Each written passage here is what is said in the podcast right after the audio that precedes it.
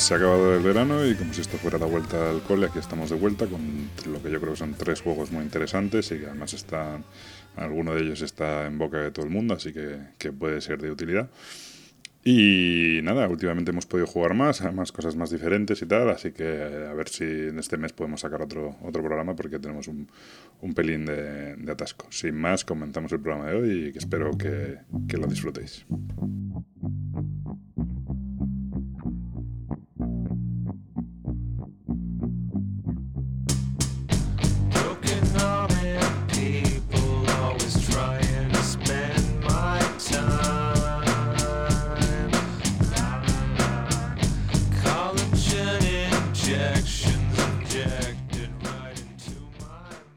Por fin estamos de vuelta de vacaciones con el episodio número 42. Eh, como siempre, hacía mucho tiempo, pero bueno, es lo que hay.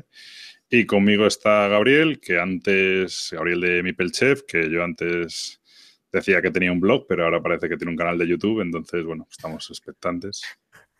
Eso es un golpe sucio y bajo, ¿eh? Que conste. No, bueno, yo estoy esperando el episodio piloto y ha dicho que, que, tengo, sí. que, ver, que tengo, que ver, si renuevo la temporada no o tal el episodio piloto vas a estar tú en él, entonces bueno, no verlo. Lo sé. No, bueno, no, no, lo sé, no, como que no. Soy un tío muy ocupado. Esta aventura va a ser otra vez, por lo menos los primeros juntos y después ya se verá. muy bien, bueno, pues eso. Gabriel, que ahora quiere ser youtuber, porque dice que de podcaster no se gana dinero ni te regalan juegos, entonces dice, bueno, pues si nos hacemos youtubers, y, y yo qué sé. ¿Eso de dónde te lo has sacado? O sea... hacemos una promo para Fanta o yo qué sé, tío, nos dan unos céntimos ahí por la publicidad de, de, de, de YouTube, yo qué sé, ¿no? No, creo que eso va a seguir siendo igual, ¿eh? No, no, no, no, no vamos por ese camino. Bueno. Eh, entonces será por las chicas, vale. Pues... Efectivamente. Ahí, ahí, es el nicho correcto. En fin. Pues bueno, eh, nada, que a ver cómo sale el asunto, no sabemos. Y sin más, pues comenzamos con el programa de hoy. Vamos a hablar de un tema como siempre y luego de dos o tres juegos en función de lo tarde que sea y el sueño que tengamos. Y pues nada, el tema que habíamos elegido, eh, ahora mismo estamos grabando no sé qué es, 14 o 15 de septiembre y acaba, es la semana posterior a las, a las Ludo Gosum en Madrid, una de las, bueno, diría yo, hasta el momento la jornada de juegos de mesa más importante que se hace en Madrid. No es la más importante que se hace en España, ni mucho menos. Y, pero la verdad es que en Madrid andamos siempre bastante faltos de jornadas de, del mundillo. Y la verdad es que las Ludo Gosum son bastante potentes y además año a año van creciendo, ¿no? Entonces queríamos hablar un poco del asunto este de, de las jornadas. Las Ludogosum tienen una cosa, a diferencia del Festival de. Bueno, no sabría yo decir si diferencia del Festival de Córdoba, pero desde luego a diferencia de las DAO y de otro tipo de jornadas. Y es que detrás de estas jornadas lo que hay es un. Bueno, pues una asociación de voluntarios y es puramente voluntarios. No tienen. Este año se han mudado de Alcorcón a, a lo que es el Ayuntamiento de Madrid, pero bueno, el Ayuntamiento de Madrid, que me perdonen los de Aluche, pero pero vamos, en las afueras, afueras, afueras, es que lo mismo tardas menos en llegar a Barcelona que donde, que donde eran las jornadas este año. Pero dentro de lo que es el municipio de Madrid. Y nos les han dejado un, un polideportivo y tal. Entonces, no quiero decir que no tienen colaboración de las instituciones, pero, pero muy justita, ¿vale? Es una, pues deja las instalaciones y tal, pero no es una, unas jornadas profesionales ni un evento tal. Por supuesto, bueno, por supuesto, hay que, hay que, recalcar que son gratuitas. Y un poco, bueno, pues la idea era hablar de, de, cómo se plantea el asunto de las jornadas en España y, bueno, incluso en el mundo, la verdad. Y, y bueno, ¿y qué opinamos, no? Y que cómo creemos que se va a desarrollar y tal. No sé si lo he presentado bien, mal, regular. No, perfecto. Perfecto. Y, y vamos, perfecto. No, no, se ha notado el verano, ¿verdad? No, que va, para nada.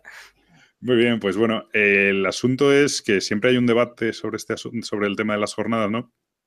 En el que siempre estamos diciendo, y de hecho ha ocurrido, eh, que, eh, bueno, pues que las jornadas, pues que si son cutres, que si tal, que si cierran pronto, que pues nosotros me acuerdo cuando hicimos las de León, pues de repente teníamos el problema de que había que cerrar a la hora de comer. Claro, son unas jornadas que la gente está jugando, ¿sabes? Pues dices, no, no, es que a las dos hay que seguir de aquí y tal. Eh, luego aquí en Madrid, pues en estas Ludogosum, de repente el sábado por la tarde se vieron desbordados y hubo un problema de aforo totalmente, que pilló totalmente desprevenidos. En Madrid están, la administración está muy sensible con el tema del aforo por causas que ya se sabe todo el mundo y entonces, bueno, pues un momento dado que de, de repente dejaron de limitar la entrada y no podía entrar gente hasta que no salía gente. Digo que encima pilló desprevenido porque hubo gente que salió a unas charlas que se hacían en otro edificio y luego no pudo volver a entrar. Incluso creo que hubo gente que fue a mear al baño que estaba fuera, en unos baños químicos, y cuando fue a entrar no podía volver a entrar, ¿no? Entonces les pilló un poco desprevenidos. Entonces este, siempre nos quejamos, ¿no? De este, de este tema que es muy amateur, que, pues, que si el mercadillo funciona regular, que si el no sé qué. Pero claro, por otro lado, estamos, estamos hablando de que son unas jornadas gratuitas, que no que son voluntarios. Claro, y es una asociación detrás, no es una empresa, no, no tienen un capital que poder aportar para hacer unas jornadas, por decirlo de alguna manera, profesionales, y eso es muy complicado. O sea, nosotros que lo hemos vivido muy de cerca a la hora de organizar jornadas es una cosa increíble al nivel de presupuesto lo que lleva y la de papeleos que tienes que hacer para sí. para que el ayuntamiento te deje un lugar y tienes que cumplir, cumplimentar lo que te dicen. Y eso en León, que es una ciudad pequeña, no quiero ni pensar en Madrid, los, los pues me imagino que los planes de seguridad, ese tipo de cosas. Eh, entonces es problemático. Entonces siempre está el debate un poco este, que siempre decimos que las jornadas que tal, que son cutres, que no sé qué. Y se ha dado un caso bastante curioso, y es que en estas jornadas eh, se han presentado algo que, bueno, ya se había filtrado por internet, porque, bueno, las cosas al final yo, son como las cosas un poco cutres, pues es lo que pasa. Se había filtrado por internet que Asmodee Ibérica va a hacer unas jornadas en Madrid el 1, 2, 3 de diciembre, si no me equivoco, eh, que le llaman las Game On, ¿vale? Game On Madrid. Eh, son unas jornadas que justo se han presentado durante las Ludergosum porque entiendo que todo lo que es las fuerzas humanas, es decir, todo lo que es eh, voluntarios y demás, lo van a componer una vez más la, gente de la asociación de Ludergosum. Eh, se han aliado con ellos, de manera que supongo que Asmode pone gran parte de la pasta y esta gente pues pone lo que es la organización, la experiencia y un poco el movimiento, ¿no? Entonces, sin embargo, estas jornadas son todo lo opuesto. Es en un local súper chulo, que es una antigua fábrica de ascensores en Madrid y tal, eh, que, que, valdrá una pasta, son no sé cuántos, mil metros cuadrados, cuatro mil metros cuadrados, no sé. No, sé, no lo sé, pero claro, aquí detrás hay una empresa y no hay una empresa pero no solo hay una empresa. Aquí detrás hay una entrada de 15 euros diaria o 40 euros por los tres días. O de 30 euros si lo pillas en Early Bird. Bueno, vale, sí, pero no. A mí eso de rollo de, no, es que a mí este juego vale 80 porque me hace descuento la tienda online. No, el PvP son 40. Que luego yo quiero tal o que, o que me cuelo, si me cuelo no me cuesta nada, pero, pero no. El precio es 40. 40 por 3 días, aunque te regalan un juego valorado en 20-25 euros. No sé si es un juego valorado en 20-25 euros, que es el que ellos quieren, es decir, que te dan siempre el, mismo a todo el mundo o que hay una para elegir entre 4 o 5 y puedes elegir. Pues no sé, estoy mirando ahora mismo la la página de. la página la, puedes ir cerrando ya. no, no, no, no, tiene más cosas. Y, Sí, y lo del juego regalo. de Yahoo todavía o ya no? no, el juego regalo dice que es solo con las compras eh, con antelación. O sea, Sí. A ver, a mí si me dan un unlock o una movida de esto, pues cojonudo. Si me dan el que a ellos les dé la gana, yo qué sé. Más que nada porque lo puedas tener, porque no te guste, porque. O sea, es decir, si hay para elegir entre tres o cuatro, me parece bien. Si es el que ellos quieran pues es un poco absurdo. Eh, entonces no me ahorro nada. Bueno, a ver, claro, es un poco lo de siempre. Para el que va de nuevas y, eh, pues con la familia, yo qué sé, tal, y no eres muy jugón y tal, pues que te den un juego, pues qué guay. Para el que tiene un problema precisamente, que lo que estoy haciendo yo, vender juegos como loco, porque me, falta espacio, que me den un juego, pues, pues bueno, pues prefiero que me descuentes 10 euros de la entrada, pero vale. Eh, entonces, bueno, era un poco el, paradójico, ¿no? Porque en unas jornadas que son diría amateur, aunque es cierto que cada vez están más curradas las LES, pero son del todo, eh, pues eso, caseras. Eh, de repente allí se anuncia que esa misma gente que está haciendo esas jornadas caseras va a hacer gracias al apoyo, de, bueno, no gracias, es más bien, apoyan a una empresa para que hagan esas jornadas en las que estás cobrando, ojito, lo mismo que se cobra en Essen por entrar. Es decir, estás hablando ya de cosas serias, ¿no? Estás cobrando un poco más incluso, ¿eh? Un poco más incluso que en Essen. Entonces, pues ahí están un poco los dos modelos, ¿no? Siempre se había, siempre una de las cosas que, yo, que se había dicho es, oye, no, es que hay, hace falta, si hace falta, yo soy de los que lo piensa, prefiero pagar y que las, bueno, pues que tengan unas como, aunque, aunque la verdad es que disfrutan mucho las leyes, ¿eh? pero bueno, pero no me importa pagar si, si noto que pues hay unas instalaciones bien, que tiene una organización bien hecha, que hay torneos, que hay historias, pues que viene gente a dar conferencias, que se hacen presentaciones de juegos, que, bueno, pues un poco lo que pasa en ese, ¿no? Pues en ese a lo mejor no juegas, ¿no? Pero, pero hay como, o sea, sientes que estás pagando por, un, por algo, ¿no? Por un, por un evento y no es simplemente gente que queda a jugar y ya está. Ya, pero lo, que no sé es si el resto de jornadas, bueno, claro, no, no estarán detrás algunas empresas, pero el resto de jornadas en España creo que hay muy pocas que son de pago. Eh, o casi ninguna, no, no, estoy muy seguro de ese dato. Pero, por ejemplo, Córdoba creo que es mm, la entrada gratuita. Córdoba creo que es gratis, luego creo que sí se paga en las Tierra de Nadie y algunas de esas que salen por el sur creo que sí hay un par en las que se paga. Eh, no mucho, pero algo se paga. Y luego las DAO de Barcelona, pues la verdad es que no tengo ni idea. La verdad es que nos tenemos que haber documentado un poco para hablar de esto. Pero bueno, eh, nosotros en nuestra línea. Mm, sí, no lo sé. Desde luego yo creo que estas son las primeras. De hecho, en Madrid está ocurriendo porque creo que no tiene nada que ver, pero la verdad es que se da un aire.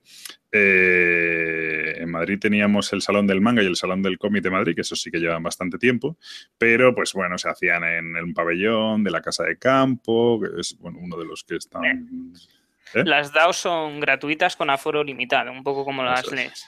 Vale. Eh, entonces eh, teníamos el salón del cómic, el salón del manga, y de repente pues, ha llegado una empresa de estas de eventos, no sé qué, no sé si es holandesa, no sé qué, ha comprado los nombres de estos eventos y ahora hace el. ¿Cómo se llama? La comic, no es Comic Con, es. Eh, Manganim, el Expo Manga Madrid, me parece. Expo Manga y Expo Comic, ¿no? Son las dos. De hecho, hacen dos, dos, dos eventos anuales en los que, que, son de los mismos organizadores, funcionan muy parecido, pero se organizan en IFEMA, la entrada igual son 15 euros, aunque hay precio reducido, no sé qué.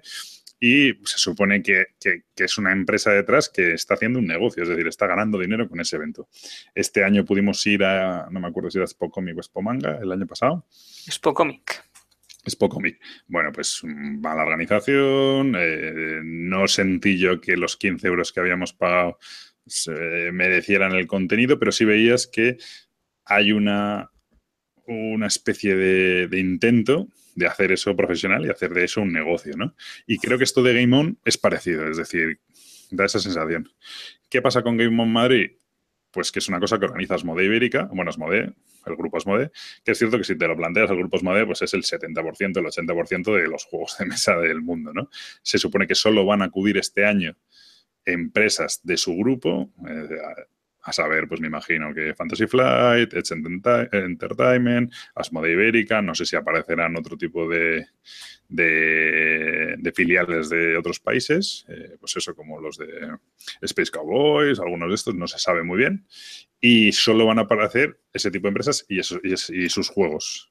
yo creo que el problema está ahí, es que no se sabe qué es lo que va a haber y ya te ponen un precio bastante alto. O sea, no sabes nada de lo que puede haber, no sabes nada de lo que van a proponer, pero el precio de entrada ya lo tienen puesto. Entonces es un poco si lo comparas con las LES en ese sentido, pues mira, antes te vas a las LES, sabes lo que tienes, sabes lo que hay y bueno, este tipo de cosas como el que no puedas entrar es una cosa normal. O sea, la gente que se ha quejado, entiendo que se queje, pero también deberían de entender que es una cosa que lo hace una asociación detrás, que no han pagado entrada, que lo único que tienen que respetar son pautas que les pone el ayuntamiento y que si en ese momento han salido a hacer pis, mira, mala suerte, no puedes entrar. No es mala organización, es que no es mala organización. A ver, no, no lo es realmente. Vamos a ver. A ver, es, un imprevisto y hay que ser comprensivo, no pasa nada. A ver, hombre, si, si salgo yo a mear y mi niño de tres años se ha quedado dentro, pues me tendrán que dejar de ir a buscarlo. Pero, pero es bueno, pues es mala organización en el sentido de que es un imprevisto. De hecho, parece que se había duplicado respecto al año pasado y de hecho el domingo no pasó, el resto de días no pasó. Debió ser un momento puntual, un par de horas y tal. Y bueno, yo no creo que sea como para, para que, para que prender fuego aquello, ¿no? Creo que es un poco, mm, bueno, pues es una anécdota y tal, y si te toca, pues, pues te joroba, pero, pero bueno, que, suena por ahí, macho. No sé, eh, ha sonado algo y no sé qué es, qué es lo peor. Pues es tuyo, Sí, sí, es mío. Bueno. Eh, entonces, sí, es, ahí, estoy, un poco de acuerdo contigo. La diferencia entre las LES y las Game On, las LES tú sabes que vas allí y tienes pues un montón de mesas para jugar por tu cuenta, un montón de, gente mostrando sus prototipos, eh, tal, un montón de empresas haciendo demostraciones de sus juegos que han salido, que van a salir. Y luego tú tienes las 6, 7, 8, 10 tiendas que tienen sus tenderetes allí que montan y venden cosillas. Eh, y luego tienes el mercadillo ese de la muerte que yo no entré. Pero esas son las leyes y ya está. Entonces, de hecho, yo no jugué mucho. Yo casi iba a un poco al cotilleo, al ambiente, a charlar, a no sé qué. Y mm. bueno, pues dos o tres partidas que jugué, algún, algún proto que probé y fenomenal.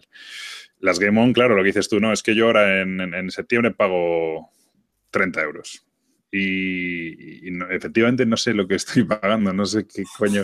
Es decir, voy allí y hay mesas o hay stands, eh, va a ser, claro, si tú piensas el grupo Asmode y piensas lo de Essen, ostras, los stands de Essen de Asmode son acojonantes.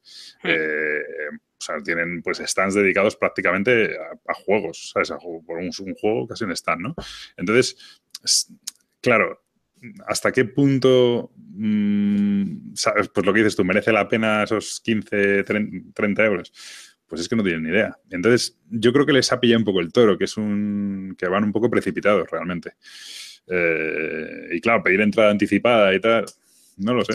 A ver, eh, lo que sé del juego, por ejemplo, una cosa que tiene Asmode, que es el juego organizado, porque em, han recogido todo lo de Fantasy Fly, o sea, vamos a tener Arkham Horror LCG, Star Wars Destiny, Leyenda de los Cinco Anillos, X-Wing y creo que creo, por lo que me han comentado, que será todo. Pero, por ejemplo, sé que les han pedido a los de X-Wing 50 euros por entrada más eh, juego organizado. Juego organizado, mm, a ver, eh, eh, no dejas de llevarte un premio o una carta o eh, algo con arte alternativo, pero si no llegas a hacer un buen resultado, te, vas con los mocos. Supongo que esto retomará un poco lo de los Edge Days, que cuando pagabas eh, tus entradas para el juego organizado, te llevabas en sorteo o te podía tocar en sorteo algún juego. Espero que hagan una cosa así, porque es que si no también, o sea, se, se columpian un poco. Sí, creo que van a aprovechar para hacer varios de los torneos nacionales y algunas historias. O sea, tiene buena pinta el asunto, pero, pero no, pero no sabe realmente un poco lo que es. Luego han dicho, por ejemplo, que no va a haber venta, cosa que me extraña mogollón. O sea, si no venden sus productos, ¿qué va a haber? Yo no sé si quiere decir que no va a haber tiendas, que no va a haber tiendas invitadas, o que directamente no van a vender sus productos. Si no van a vender sus productos, no sé, macho. O sea, muy raro, ¿no? Sí, y una de las cosas que este año ha estado muy bien, o que por lo menos he visto en las LES eh, bastante eh, con bastante crecimiento con respecto al año pasado ha sido la zona de protos, de hmm. varios prototipos que te podías encontrar en, para futuros lanzamientos de Kickstarter, ver cambio o lo, que fuere, ¿no? Y no creo que en estas Game On eh, encuentres cosas. claro, entonces puede haber el atípico de este, te vamos a mostrar el nuevo juego de Star Wars que vamos a sacar, o el nuevo Rune Wars, que, es un, no un prototipo, pero es una versión de preproducción que todavía no ha llegado y tal. Eso puede ser. Eh, pero, pero bueno, no sé, efectivamente son dos estilos de jornadas. Yo luego también tenía el debate del tercer estilo ¿no? de, jornadas, que son estas en las que vas a, incluso que es eh, jornadas que te quedas a dormir y que, bueno, es jugando y tal, y un poco el estilo Las Tierras de Nadie creo que son así, y luego, bueno, pues están las CLBSK, que son las jornadas que organizan en el foro de la BSK y que, bueno, pues son en un albergue. Bueno, este año no en un albergue, era en un colegio mayor y tal. Y, y, que ya es el modo hardcore, ¿no? Del asunto, que es convivencias lúdicas y tal, ¿no? Y yo ponía el ejemplo de que a mí una cosa que me fascina, ya lo que yo creo que sí me llegaría a apuntar, es en, en Estados Unidos hacen la, los de Dice Tower, Tom Basel y tal, organizan la, la Dice Tower Con que este año creo que ha sido en una especie de complejo hotelero de estos. El, asunto es que ellos lo organizan como para toda la familia. Es decir, y que tú vas, tú pagas una pasta, porque no sé cuánto era la, noche, pero al final era como 100 dólares la noche. Pero claro, ahí ya vas tú a un hotel con pensión completa, que tienes tus juegos, pero luego tienes tus otras actividades para niñas, para no sé qué. O incluso un año que hicieron un crucero que me pareció acojonante, que era un crucero de cuatro días y tú te subías en un barco y el crucero pues se iría moviendo por donde fuera y era partidas tal y a, dormir lo que sea y luego a comer y hay más partidas y a comer, supongo que comer mucho porque con las panzas que tienen todos en ese programa, eh, supongo que eso lo cuidará mucho. Y me parece acojonante. Es cierto que en España creo que no hay masa crítica ni, ni, ni somos tan espléndidos como para hacer ese tipo de cosas, pero bueno, me parece muy interesante el modelo de, estas jornadas. O sea, yo es cierto que, llega un momento que no me importa el, gastarme cierta cantidad de dinero si es planificado, si creo que va a merecer la pena y tal. No también este año, por ejemplo, en otros años las leyes pues siempre han tenido problemas de, que si había muchos, que se, pues que se olía muy mal, que se hacía mucho calor, que si no sé qué. Este año ha habido suerte porque no ha hecho mucho calor y aparte el sitio era mejor, etcétera.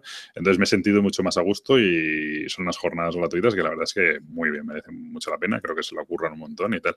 Pero es cierto que no me importa dar ese paso de unas jornadas de pago curradas, que venga gente de fuera, que vengan a presentar, pues oye, imagínate que viene el, el Cori o alguna movida de estas, ¿no? Y te cuenta ahí sus historias. Pues eso me parece muy bien. Pero es cierto que en este caso es un poco salto al vacío. Hombre, supongo que lo que quieren o lo que intentan o a lo que van a intentar llegar es a algo parecido, ¿no? O sea, que te venga gente del mundo lúdico, un poco reconocida o no, y que den sus charlas y, dar ese salto, o sea, al vacío ahora mismo sí, pero supongo que será o llegará a ser un evento un poco eh, enfocado como es, en que, que ahora mismo eh, no creo que ni se parezca. O la, UK Games Expo, alguna historia de estas. El asunto aquí, la parte rara de este asunto, porque esto justo es que hace más dos o tres semanas había una charla por Twitter, ¿no? Y entonces había algunos que decían que esto lo tenían que hacer o gente ajena, aficionados, tal. Había otros que, que decían que no, que tenían que ser las editoriales las que por su propio interés organizar esto. Y había otros que decíamos que no, que esto tenía que hacerlo una empresa, igual que lo de la Comic, la, sí, la Expo Comic y tal, una empresa que lo que tiene que hacer es organizar un evento para ganar dinero, que le da igual si es de coches, de cómics o de juegos de mesa, pero es una empresa que, que, se dedica a organizar eventos, evidentemente con sus contactos, con sus asesores y tal, pero, pero tal. Y yo era de los que sostenía esto, ¿no? Pero en este caso no, en este caso es una editorial que, decide que lo hace ella y es cierto que ahí a mí me, escama el asunto de, no, este primer año solo es con la gente de Asmode. Yo creo que es porque van pillados de tiempo y entonces no puedes organizar esto. Imagínate que ahora ponte a negociar con Debir, ponte a negociar con los otros, no sé qué. Claro, y date cuenta qué les pides al resto de editoriales. O sea, tú no, sabes pues ni cómo te va a ir el evento y qué les dices si nosotros nos claro, sí. bueno, dicen que sí, que esperan 10.000, pero más de 10.000 personas, no sé, pero claro. Pero ese número, ese número, no sé cómo lo han hecho, la cuenta la vieja que te cagas. Yo quiero, quiero ver ese Excel. Pero, pero es cierto que, que, si nosotros nos estamos quejando de que nos piden 30 euros por anticipado y no sabemos lo que nos ofrecen, claro, imagínate que eres una empresa y te están pidiendo 3.000, ¿sabes? Pero bueno, ¿y vosotros qué vendéis? ¿sabes? Y si te dicen que este año no va a haber venta, o sea, ¿para qué vas? No, no puedes vender, solo vas a presentar tus productos. 3.000 euros para presentar productos, pues a lo mejor no te sale a cuenta. Sí, no, es, raro, eh, es, raro. No, no, Entonces, yo creo que sí se necesitan unas jornadas de este tipo, a lo mejor no tan precipitadas como lo están haciendo, pero que supongo que lo querían presentar en las Ludo Ergo Sum como un bombazo, que le salió un poco mal porque se filtró antes y empezaron a preguntar y encima la web estaba se Antes, no, es que encima eso es otra cosa rarísima. De repente sale un tío en la BGG que es un inglés, que es una, debe ser un pequeño editor o lo que sea, que le han mandado un email invitándole a esta movida. Y entonces el tío dice que, claro, entra en la web y la web está, pues eso, lo que es metido a la plantilla y sin rellenar y tal. Dice que va a venir el, CEO de Yahoo a dar unas charlas, ¿no? Es un poco ridículo. Y entonces, eh, claro, ¿por qué de repente mandas una invitación a un tío en Inglaterra y no, y no mandas eh, a nadie en España? Entonces en España no se sabe, pero es muy raro, muy raro, muy raro. Yo no sé, o sea, yo tengo la teoría de que van a ser una castaña como un piano y carísimas. Pero ahí es donde me surge la duda, me pasó con la, con, las, con la Expo Comic, de hasta qué punto, por el bien de, es decir, porque queremos que esto funcione y que haya más y que se repita y tal, pues hay que apechugar el primer año, los dos primeros años y tal. Pero yo tengo la teoría de que esto no puede salir bien.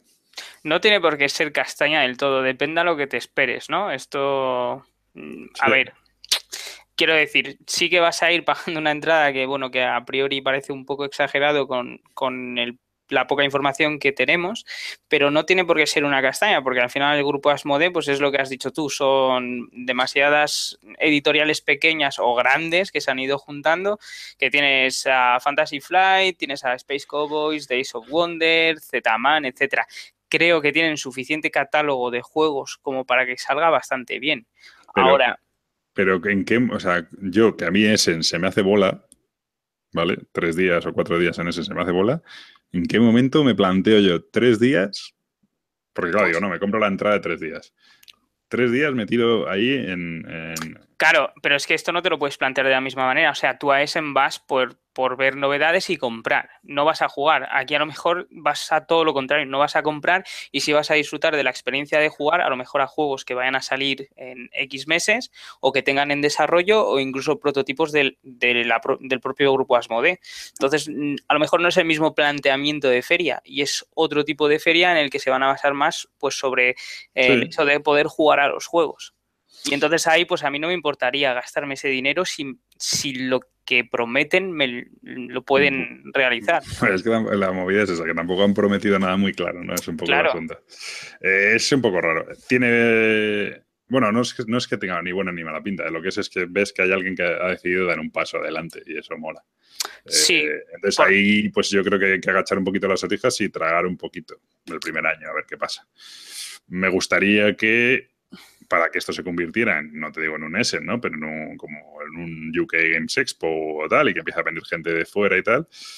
Hombre, precisamente eso, que, que, abran el, el, asunto a otras, a otras editoriales y que empiece a haber más movimiento.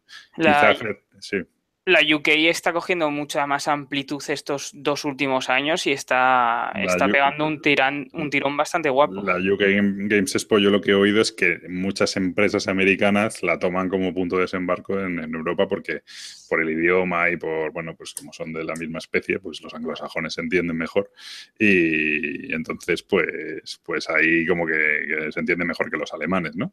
Por cierto que Essen, aunque es muy internacional, Luego tú llegas allí y, tío, y, está todo en alemán. ¿Y tienes la versión inglesa? No, no.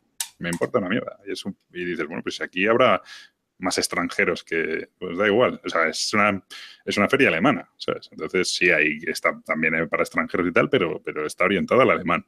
Y, ves a veces que, que cuesta un poco salirse de eso. Entonces, también te digo, no veo yo en esta Game On de repente juegos en inglés. No, no lo veo. No lo sé. Mm, no, claro. No. tiene, no tiene pinta. Pues. No tiene pinta que te vayan a venir con un juego de, no digo Fantasy Flight, porque Fantasy Flight se edita casi todo, pero alguno del grupo. ¿No? ¿Estos cómo se llaman los de los de Lases? Por ejemplo, son también. Eh, sí, Played Hat Games. Uno de estos de Played Hat Games que, todavía no se ha editado o que no se va a editar, no sé qué, no los veo allí. en inglés está.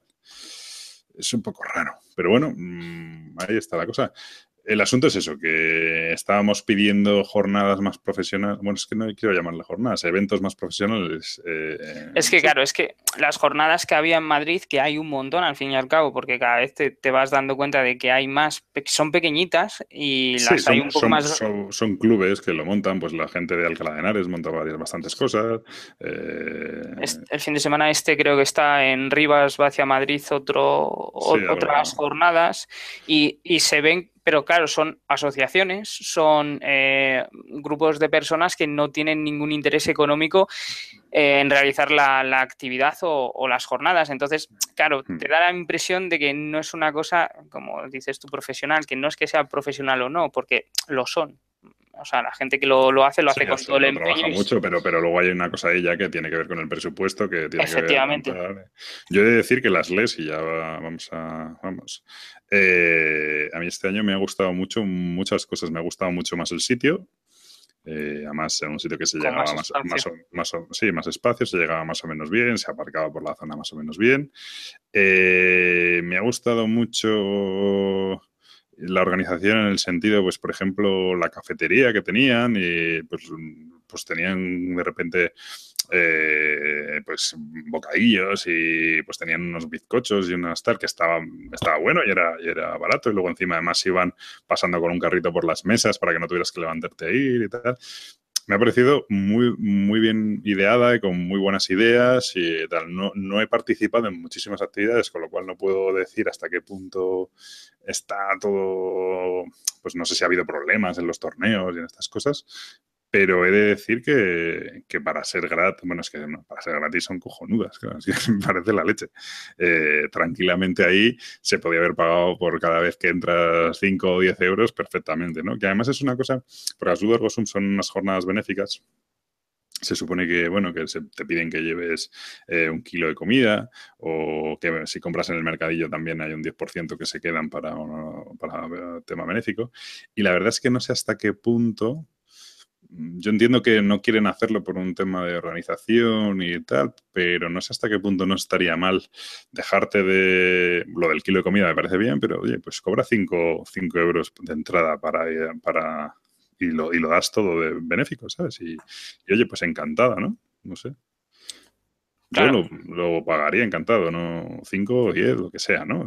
Pues, oye, no, pues la entrada de día, tú ya te sacas tu entrada de día y luego puedes pues, entrar y salir, pues oye, pues 8 euros, 10 euros, ¿no? Hombre, el, problema y sabiendo que no va al grupo Asmode, sino que va a una organización benéfica, pues la verdad es que me importa bastante menos, ¿sabes? Claro, pero ahí perderías bastante gente que ya no quiere dar ese dinero por lo que sea. O... Bueno, no sé, yo, yo no sé. Hombre, a lo mejor 10 euros pues es más, pero 5, ¿tú crees que no pagaría a la gente 5 euros estar? Y, joder, sacas una pasta. Pues si, si dicen que van, había momentos en los que decía que había más de mil personas, si no me equivoco, no he visto las cifras, pero... mil personas la puedes poner hasta un euro, ¿eh? No, no te hace falta que eso, sí, yo creo que tiene más también que ver con el tema de que eso ya te supone, bueno, probablemente cambie, es decir, si tú pides entrada, lo que te los, los, requisitos que te establezca el ayuntamiento sean diferentes, o sea, ya no es una jornada gratuita y tal, entonces ya no sé cómo será, estoy convencido de que el tema administrativo se complica. Bueno, depende, si dices que vas a donarlo, no bueno, el Ayuntamiento de Madrid no sabes cómo funciona ni yo. Quiero decir, eso saber, ¿sabes? A saber la historia. Entonces, bueno, tendrás que llevar unas cuentas, no sé, será más complicado. Pero yo la verdad es que creo que no, y además es que creo que le vendría bien al asunto, o sea, y, y, no sé, yo, pero vamos, en general las jornadas, no sé si estás de acuerdo o no, yo creo que ha estado muy bien. Este año muy, yo estoy muy contento.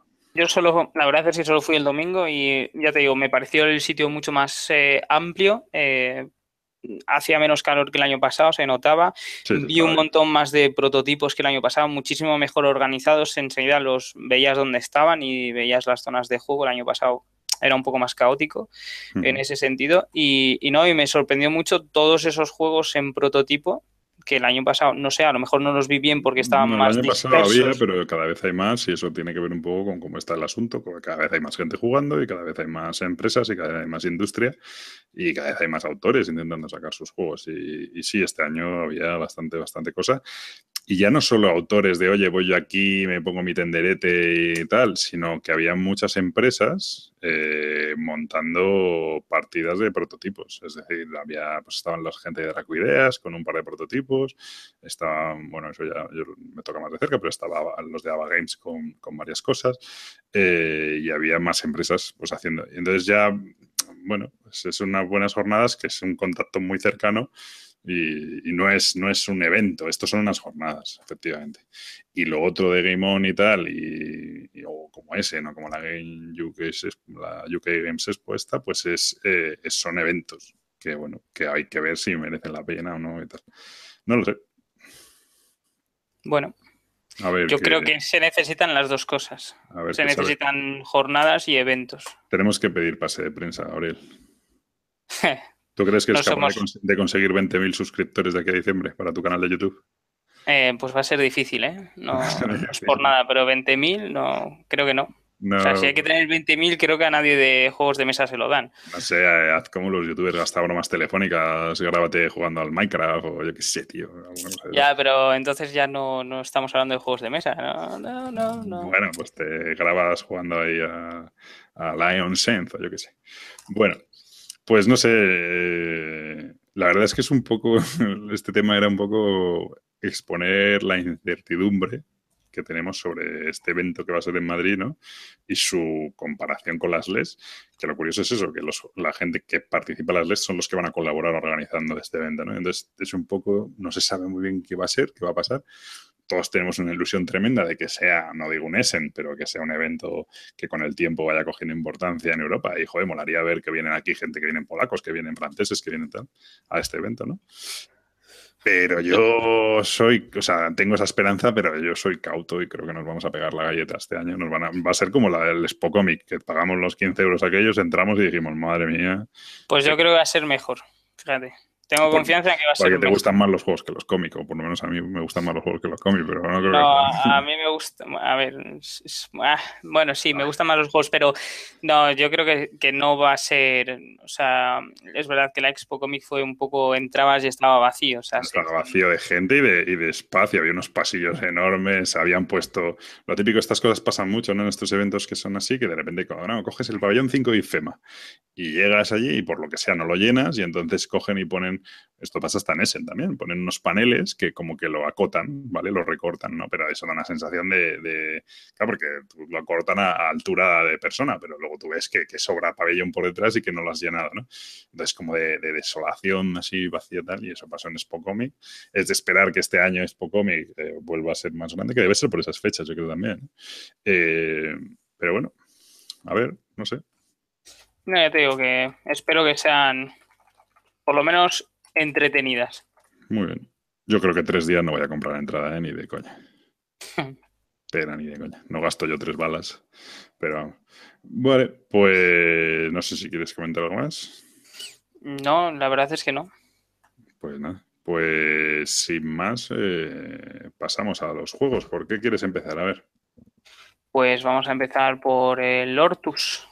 Venga, pues vamos a empezar por Hortus Regni.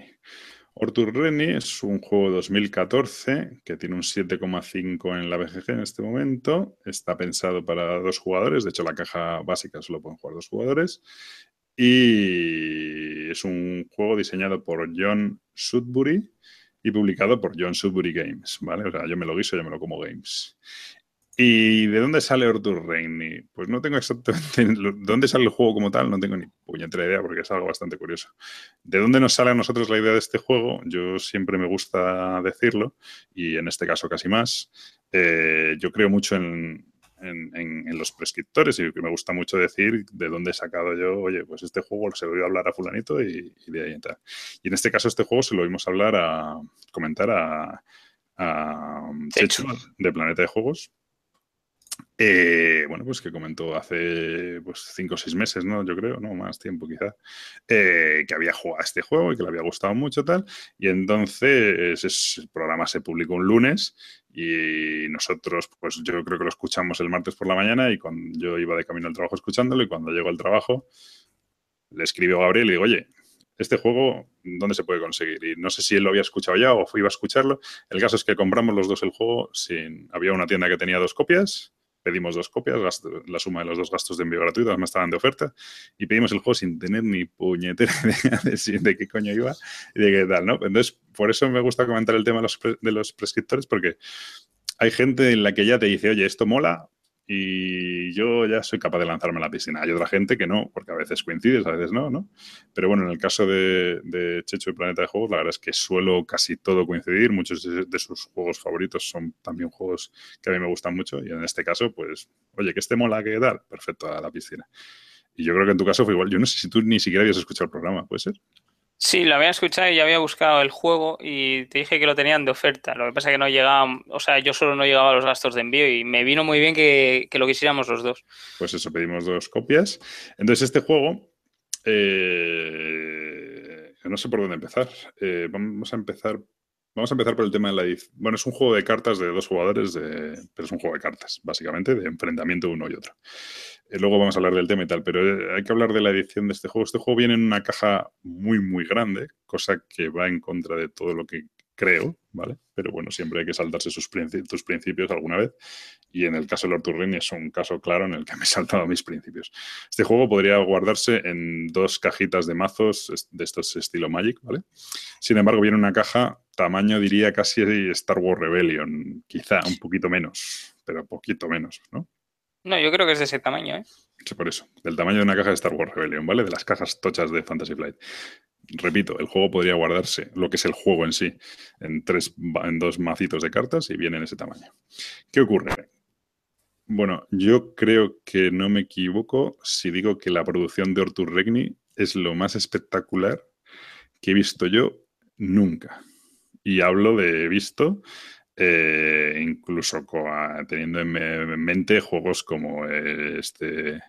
El Mech vs. Minion. El Mech vs. Minion. Joder, macho, ya empezamos a conocernos demasiado. El Mech vs. Minion.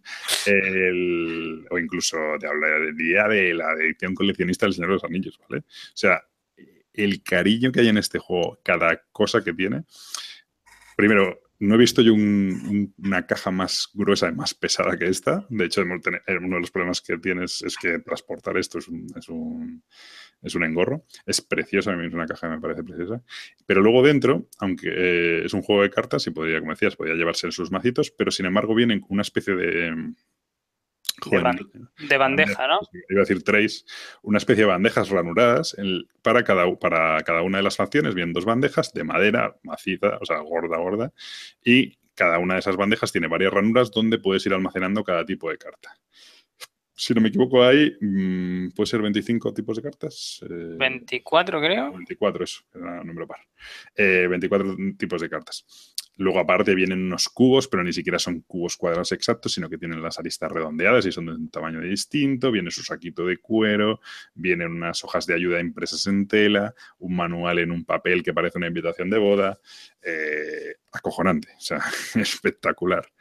Entonces, eh, bueno, yo esto es cuando empiezas a investigar esto, pues no encuentras absolutamente nada. Lo que encuentras es una página web que se llama orturregni.com, si no me equivoco, eh, donde ves eh, que además de todo eso, el tío ha subido por las reglas perfectamente traducidas en varios idiomas, en español entre ellos, pero perfectamente traducidas, un montón de variantes adicionales gratuitas. Luego sigues investigando y te das cuenta de que el tío ha publicado una aplicación para iPad, para Android, pero tiene que ser tablet, y para ordenador vía Steam, gratuita totalmente, y con una implementación del juego profesional. Es decir, no, no es que yo me he hecho mi aplicación y más o menos funciona para que la gente pruebe el juego, un poco como hizo con Feudalia. No, no.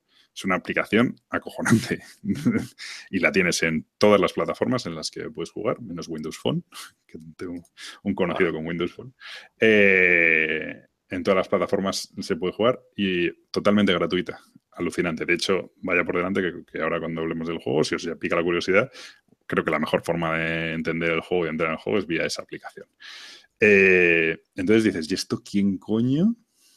Eh, bueno, de hecho creo que hizo un Kickstarter y el Kickstarter fracasó. Sí. Eh, y dices tú, ¿quién coño ha hecho esto? ¿Y cuánta pasta tiene este tío en el banco? Porque no, no, no puede ser que, bueno, no sé si que gane dinero, no lo sé. Es alucinante, ¿vale? Lo, de este juego. La eh, teoría extendida es que esto tiene una especie de benefactor detrás, que es una persona que ha querido sacar este juego y, oye, ha invertido la pasta y lo ha sacado y, oye, perfecto, maravilloso y está disfrutando con su juego pero no, no parece un juego producido para vender en el mass market ni, vender 5.000 copias, no, no. Esto es la locura de un, de, eso, de un, de, un, rico, diría yo, que ha sacado este juego. ¿Estás de acuerdo, más o menos? Estoy completamente de acuerdo, no, no podría decir mejor las cosas. Joder, macho, cómo estamos de pelotas hoy. Bueno, pues nada, tú quieres que participe en el YouTube y no sé cómo hacerlo, pero bueno, a ver, poco a poco voy metiendo ficha, tú tranquilo. Estoy casado y tengo un hijo, ya no hay solución. Bueno. sí, pero no era para eso, tú tranquilo, eso ya no, no. Dejo a tu mujer. Entonces, una vez hemos hablado de lo maravilloso de los componentes y tal, el juego en el fondo es un juego, como decía, de cartas. ¿Y en qué consiste el juego? En este juego somos señores feudales, y básicamente se trata, como en un Magic o una cosa de estas, ¿eh? de acabar con el otro, con el otro señor feudal, ¿no? Con el que tenemos enfrente. Es un juego para dos, aunque hay una expansión también preciosa, acojonante, tal, para jugar a 3-4 jugadores, pero yo ahí ya tengo mis dudas. Mira, como todos estos juegos que se pueden jugar a 3-4 jugadores, pues como el Maze, el Wars o como el, eh, el Magic o tal, son juegos pensados para dos, que vale, está el apaño y tal. No sé cómo funcionará aquí, pero, pero no lo veo claro. Entonces es un juego para dos. Entonces, la gracia de este juego es que es un juego de no de construcción de mazos, hay una preconstrucción del mazo, como puede ser en Magic, pero la gracia es que tu mazo lo componen. 24 cartas, y eso lo dijimos mal antes.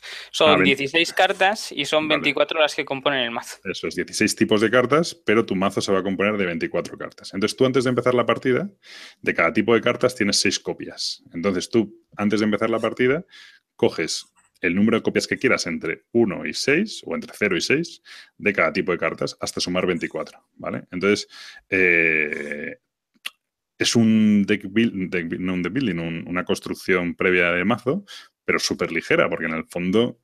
Eh, bueno, ligera, ligera tampoco.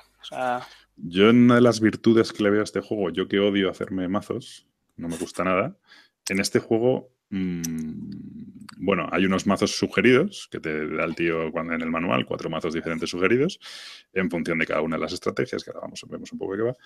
Eh, que, tú juegas una partida con ese mazo, dices, no tengo ni idea de jugar este juego, porque ahora. Pero juegas una partida, te dan por todos lados, ves lo que fallas y dices, oye, pues ahora voy a coger, quitarme estas tres cartas que me sobran un montón, tengo un montón de este tipo y meter dos de estas y una de estas, y voy a coger esta. Entonces, eh, la gracia que tiene es que tú, las partidas son muy rápidas, son 15, algunas se puede alargar, pero bueno, como mucho 15 minutos, 20 minutos como muchísimo, y acabas la partida y, te llama el juego a cambiar alguna serie de cartas y probar una estrategia diferente, ¿no? Y intentar adivinar también por dónde va a ir el otro, claro, esa es otra. Entonces, eh, para mí me resulta una construcción muy ligera el mazo. O sea, algo que a mí en, el runner, en, incluso en Duntam, que me encanta y tal, me cuesta mucho. El juego me resulta muy sencillo. Porque el pool de cartas no, no dejan de ser 15 mm, cartas, porque la... 16 cartas, de las cuales lo normal es meter 6, 7 tipos, 8 tipos como mucho. Como mucho. Entonces el, el metajuego es mucho más corto que puede ser en un LCG que tiene eh, centenares de cartas a tu disposición para crear tu mazo. Es normal que se te haga mucho más liviano. Pero bueno, que no es tan sencillo construir un mazo que pueda soportar eh, un mazo bueno enfrente. Sí, eh, eh, el asunto es ese, que tú das, pues eso, metes ocho cartas y luego la, diferentes y luego la decisión es si vas a meter una, tres o seis de un tipo, ¿no? Pero es un poco eso, a mí me resulta muy sencillo. Bueno, entonces, ¿en qué consiste esto? Tú eres un, señor feudal y tienes tu, pues empiezas con tu palacio bajado y tienes que destruir el palacio del rival. Yo creo que es la forma de ganar, destruir el palacio del rival o que se quede sin cartas el rival, ¿no? se eh, quede sin feudo sí que se quede sin feudo, sin ningún feudo, no el palacio, efectivamente, o que se quede sin cartas. Entonces, hay tres tipos de cartas. Eh, unas son los personajes, otras son los, los territorios, por así decirlo, los, los, lugares, y otras son como de eventos, por así decirlo. Entonces, tú los, los, lugares, pues tú puedes bajar, tú tienes una carta que es tu palacio, que empiezas con ella abajo, pero puedes bajar otro castillo y entonces ya tienes dos feudos. Eh, bueno, no voy a explicar todas las reglas porque son 16 cartas y cada carta hace tres cosas diferentes y tal, pero el caso es que tú tienes que intentar eh, acabar con el rival, que el rival se quede sin feudos, o aguantar lo suficiente como para que él se quede sin cartas. Sí. Eh, Digamos que hay tres maneras diferentes de, de, llegar a ese fin, ¿no? Que uno sería por, por, un medio político, ¿no? Haciéndole putadas que le vas quitando cartas que le obliga a, pues a, robar más cartas y a quedarse antes sin el mazo. O le quitas sus propiedades, por ejemplo. Efectivamente, que la, la, otra es por una fuerza militar. Sencillamente vas robando cartas militares, que esa, ese mazo también se compone dependiendo del número de jugadores, pues hay cartas de valor 2 y 1 y bueno, dependiendo del número de jugadores se compone un mazo. Son unas cartas comunes que vas robando y te sirven para atacar, para reforzar tus ataques y tal. Y la otra sería por las justas, ¿no? Que las justas lo que hacen es robar, o sea, pones en juego una propiedad y es una, apuesta, básicamente. Es una apuesta y es un poco como una mano de póker. Entonces el que gane, pues se lleva esa propiedad. Entonces lo que haces es mermarle al otro. Sí. Es, me parece muy complicado explicar este juego. Es muy complejo. En un podcast. Eh, el asunto es que tú, con esas 16 cartas, eh, puedes, como bien ha explicado Gabriel, es un buen punto, puedes ir a una estrategia más agresiva de, oye, yo voy a atacarte y te voy a ir, mermando, o no, o voy a hacer lo contrario, voy a protegerme mucho. Me da igual que me ataques o no, porque yo voy a protegerme mucho y lo que voy a hacer es vía políticas o vía como sea, voy a intentar que tú te quedes sin cartas y yo aguantar lo máximo posible. Luego por en medio hay un mazo de vikingos que según van pasando los turnos, si no hay ataques entre los jugadores, los vikingos se van acercando y cuando los vikingos aparecen en la partida, mm, de manera más o menos aleatoria, eh, ahora explico un poco más, van a atacar en cada turno, y además son acumulativos, cada vez va a haber más, van a atacar en cada turno a un jugador o a otro. Con lo cual, si tú eres capaz de aguantar eh, las embestidas de tu rival hasta que lleguen los vikingos y luego la mecánica cómo funcionan los vikingos es que cada turno se saca un cubito de una bolsa y, el color del que sea el dueño de ese cubito decide eh, bueno, es el que controla los vikingos y decide a quién atacan y cómo atacan y tal. Entonces, tú puedes, una de las estrategias es, no, no, yo me voy a atrinchar aquí, voy a montar mis torres, voy a poner mis varios feudos y tal, me voy a proteger mientras llegan los vikingos y aparte voy a ir metiendo influencia, voy a mandar mis monjes a hablar con los vikingos y meto influencia en esa bolsa de influencia, con lo cual cuando lleguen lo más seguro es que yo sea siempre quien decida a quién atacan a los vikingos, ¿no? bueno, pues tienes esa estrategia también, que también es bastante válida y de hecho suele, bueno, no sé si tiene por qué funcionar siempre, pero... No, porque no funciona siempre, eh, aparte de por, por, el azar de sacar el cubito, sino por las cartas también de combate, que después hay otro mazo, que es el de combate, que cuando los eh, cuando resulta haber un combate entre ya sea vikingos o entre los jugadores si por lo menos el defensor ha añadido una unidad se, saca una carta. En ese en ese mazo puede haber eh, una batalla normal o sea que se, se, enfrentarían las fuerzas sería la mayoría. Que el atacante gane entonces el atacante no recibe ninguna baja sino que todo el daño que hace lo hace contra el perdedor y el perdedor tiene que distribuir los daños pero el atacante pues no, no, no sufre ninguna baja que el defensor gane, que eso es bastante más importante, es lo opuesto y ahí te puede hacer algún roto que otro durante la partida o que decida la iglesia. Y ahí es quien contenga un edificio que es, eh, creo que la catedral. Bueno, depende. Hay iglesias y catedral. Sí, eh, el decide la iglesia, pues en función de los jugadores, si tienes el que tiene más edificios eclesiásticos, por así decirlo. Bueno, si tienes un edificio eclesiástico y el otro no tiene, pues decides tú. Si los dos tenéis, pues si uno tiene la catedral, decides la catedral. Bueno, el juego tiene sus, mecánicas y, su, y sus historias para hacer las partidas. La gracia que tiene, lo que a mí me parece fascinante del juego, es muy difícil explicar todas las mecánicas y tal. lo que a mí me parece fascinante del juego es, sí, eh, es eh, eh, la capacidad que tienes tú de jugar una partida. De hecho, este juego se aprende jugándolo jugar una partida, te dan para el pelo o no, o ganas tú, pero por pura chorra, no sabes por qué. Y en la siguiente partida decir, vale, me ha gustado cómo funciona esta carta, pero, pero pues por ejemplo, eh, el mercado. El mercado sirve para reclutar más tropas en los campos, pero resulta que tengo seis, eh, cuatro campos y seis mercados. Pues no, a lo mejor tengo que meter seis mercados y tres, o sea, seis campos y tres mercados, ¿no? Y, eso de una, entre una partida y otra, dices, no, me gusta esta estrategia, me gusta ir a, meter influencia en los vikingos o, no, o él me ha hecho polvo en esta partida con la influencia, tengo que intentar yo meter alguna, algunas cartas para, para meter influencia en donde los vikingos cómo entre partida y partida puedes cambiar de estrategia radicalmente y cómo se desarrolla eso sobre la mesa. Eh, y son partidas de 15 minutos es acojonante como el tío con 16 cartas puede crear semejante profundidad de juego.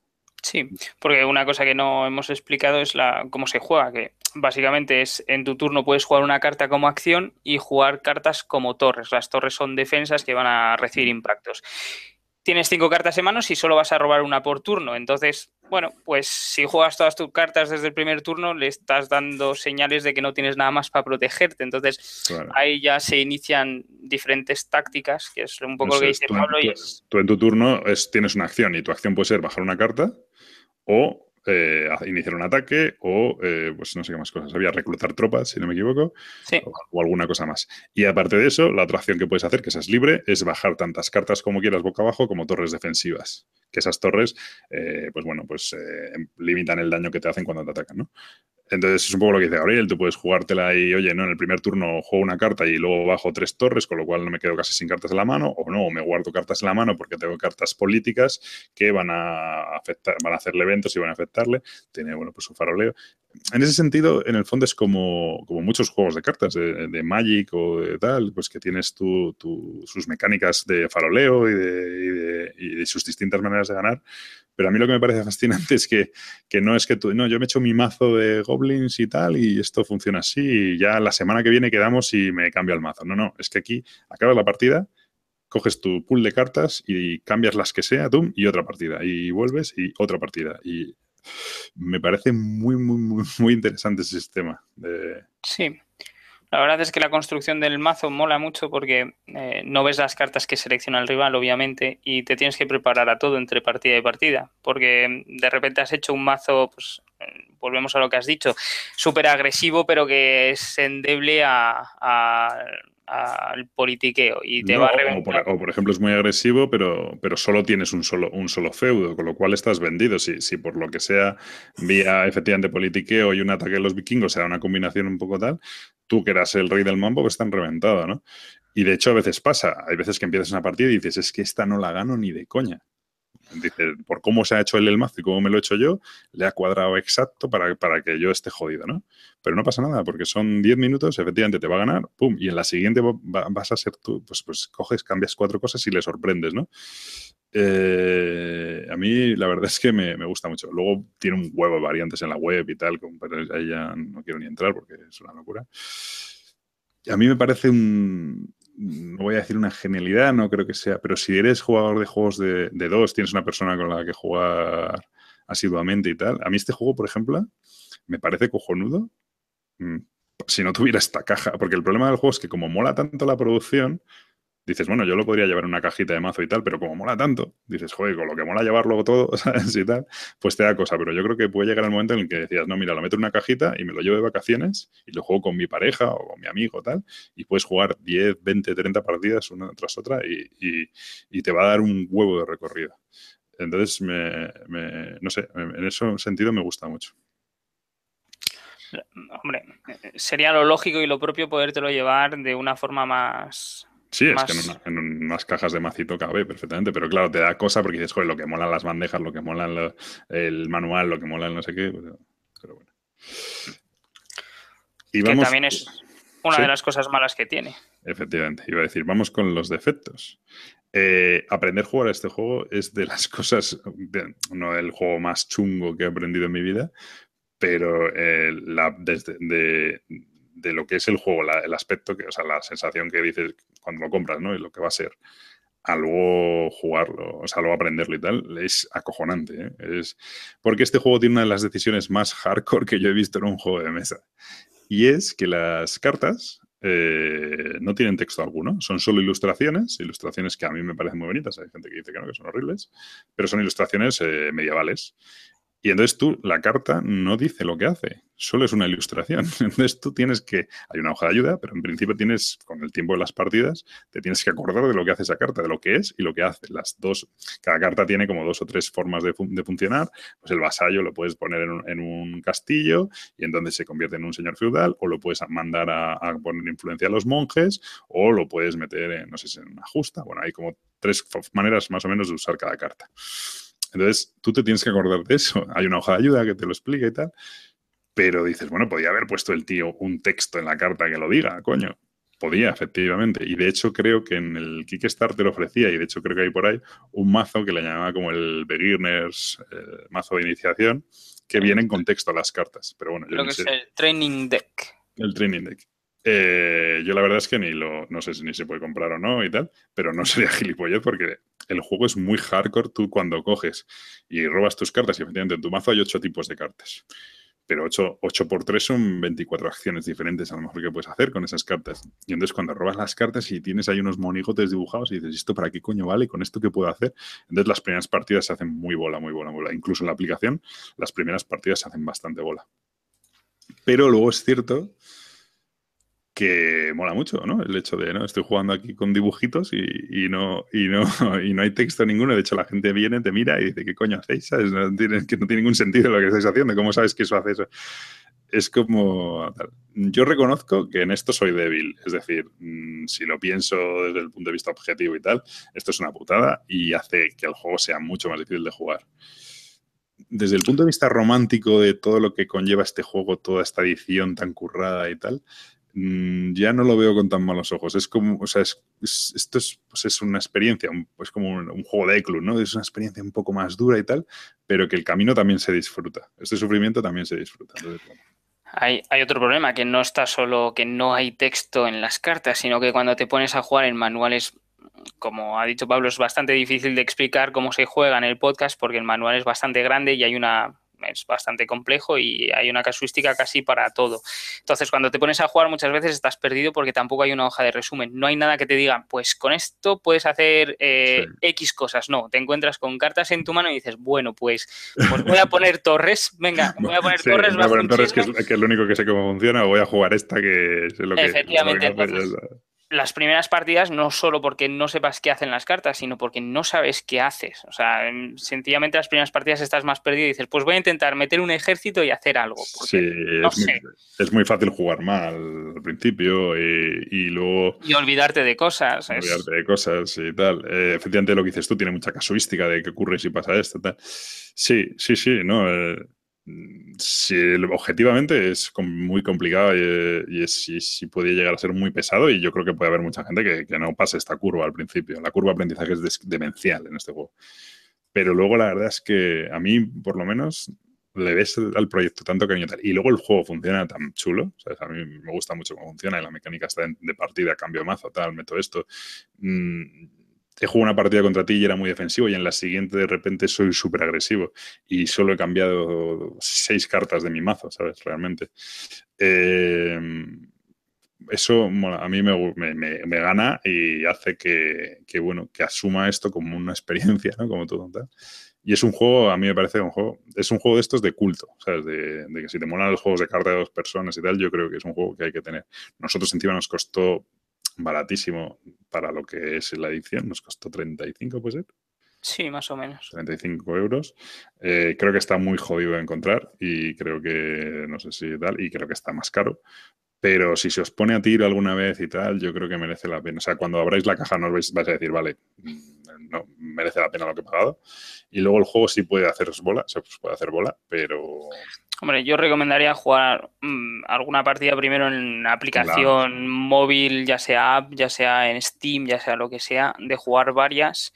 Y una vez que tengas más o menos los mecanismos en mente, poderte poner en la mesa. Si no, se hace inviable, o sea, no, no hay una manera sencilla de ponerte a jugar no, esto, esto, no, esto, la manera sencilla es esas cosas que, eso que no se debe hacer, que está prohibido, que es me siento en la mesa, con Gabriel en mi caso, delante, cogemos las cartas, cogemos el manual y empieza, ¿sabes? Y empiezas y no tienes ni puta idea, voy a mirar el manual, tal, no sé qué. Y entonces las primeras partidas son así. Es que no, creo que no hay solución. Incluso con la app, tú habías jugado mucho a la app y el otro día estábamos igual de jodidos. Mm, es que eso te va a pasar y hay que asumirlo. Si no lo soportas, no tal, y no vas a hacer ese esfuerzo, es un, es un juego que requiere un esfuerzo para ser jugado. Si no vas a hacer ese esfuerzo, ni, ni te lo plantees, porque, porque es eso.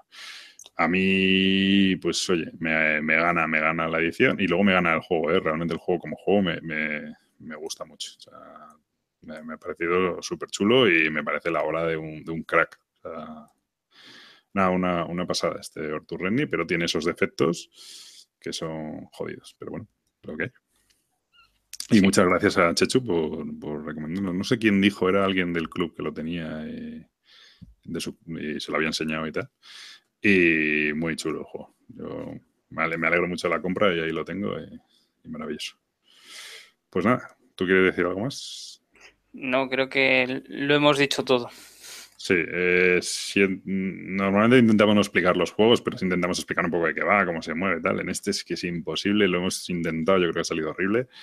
Pero es que además no merece la pena. Cógete la app, te la bajas. Lo malo es que solo va en tablets. Es una un poco mierda. Eh, te la bajas y tiene un tutorial. Te vas a quedar con el culo torcido cuando el tutorial. Después del tutorial te van a poner a jugar una partida y no vas a saber qué coño de. Pero es, pues eso. Eh, lo mismo te va a pasar si juegas en mesa, exactamente igual, o peor. Así que eso, así es Ortur Renny, es lo que tienes que, que aprender. Pues muy bien, este Ortur Renny de 2014 y súper chulo y muy difícil de encontrar, como siempre en todos los juegos que, que hablamos. Eh, venga, vamos con el siguiente. El siguiente, gordo, gordo. Está, estabas tú sorprendido porque ya está muy alto la BGG.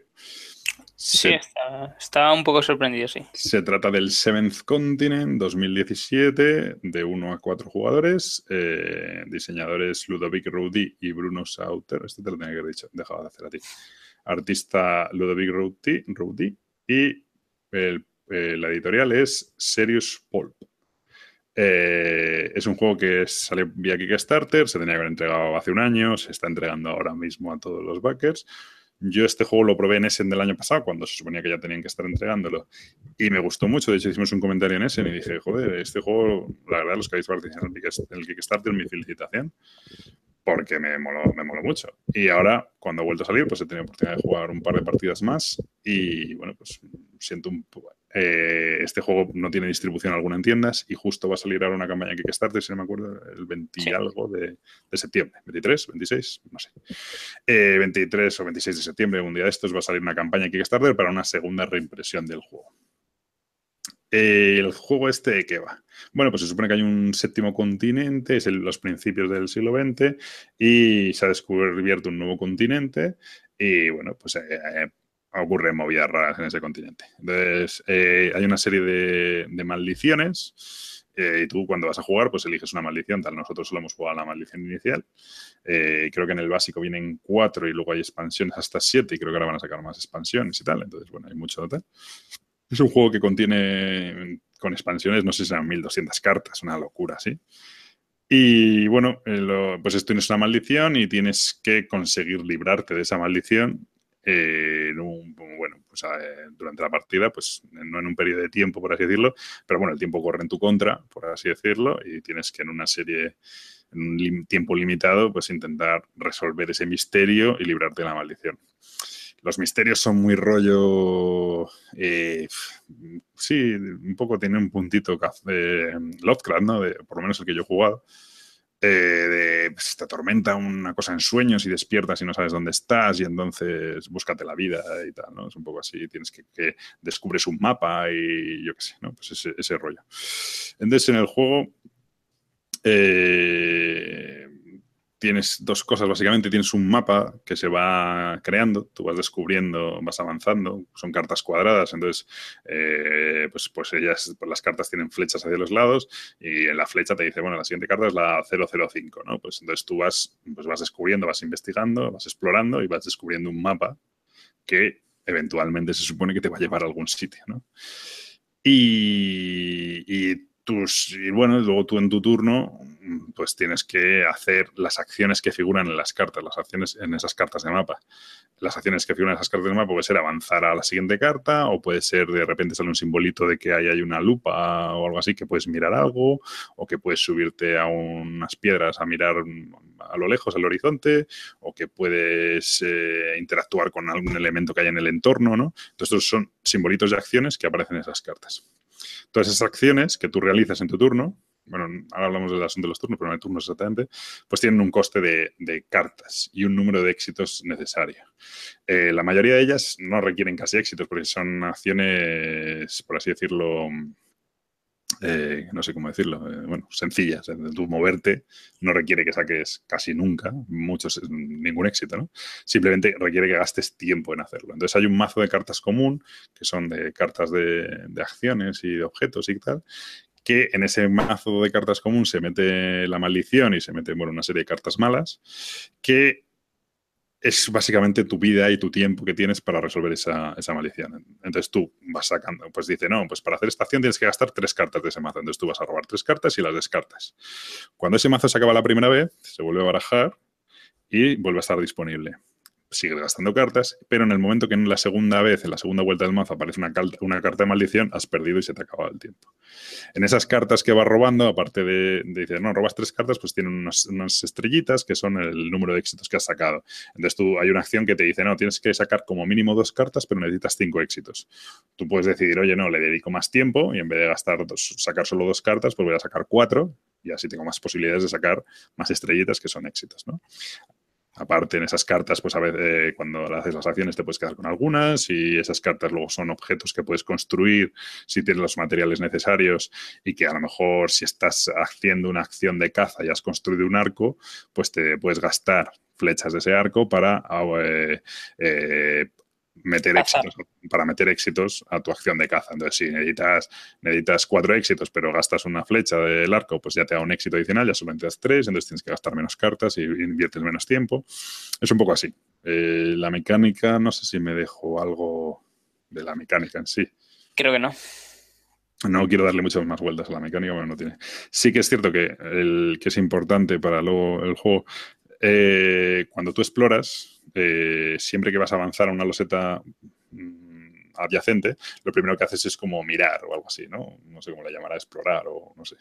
Entonces, eh, no entras en la loseta directamente, sino que hay unas cartas de evento que están entonces dices, no, yo quiero, yo quiero mirar hacia el norte, ¿no? Y entonces hay una carta de eventos. Los eventos son, pues te pica una araña, o yo qué sé, o hay un panal de abejas, o o te tropiezas o yo qué sé, ¿no? entonces tienes que resolverlo. Te hacen hacer una prueba de habilidad y resolverlo de alguna manera. A veces te hacen daño o te dicen, pues si te hacen daño, te dicen roba la carta 35. Y entonces la carta 35 resulta que ahora estás herido.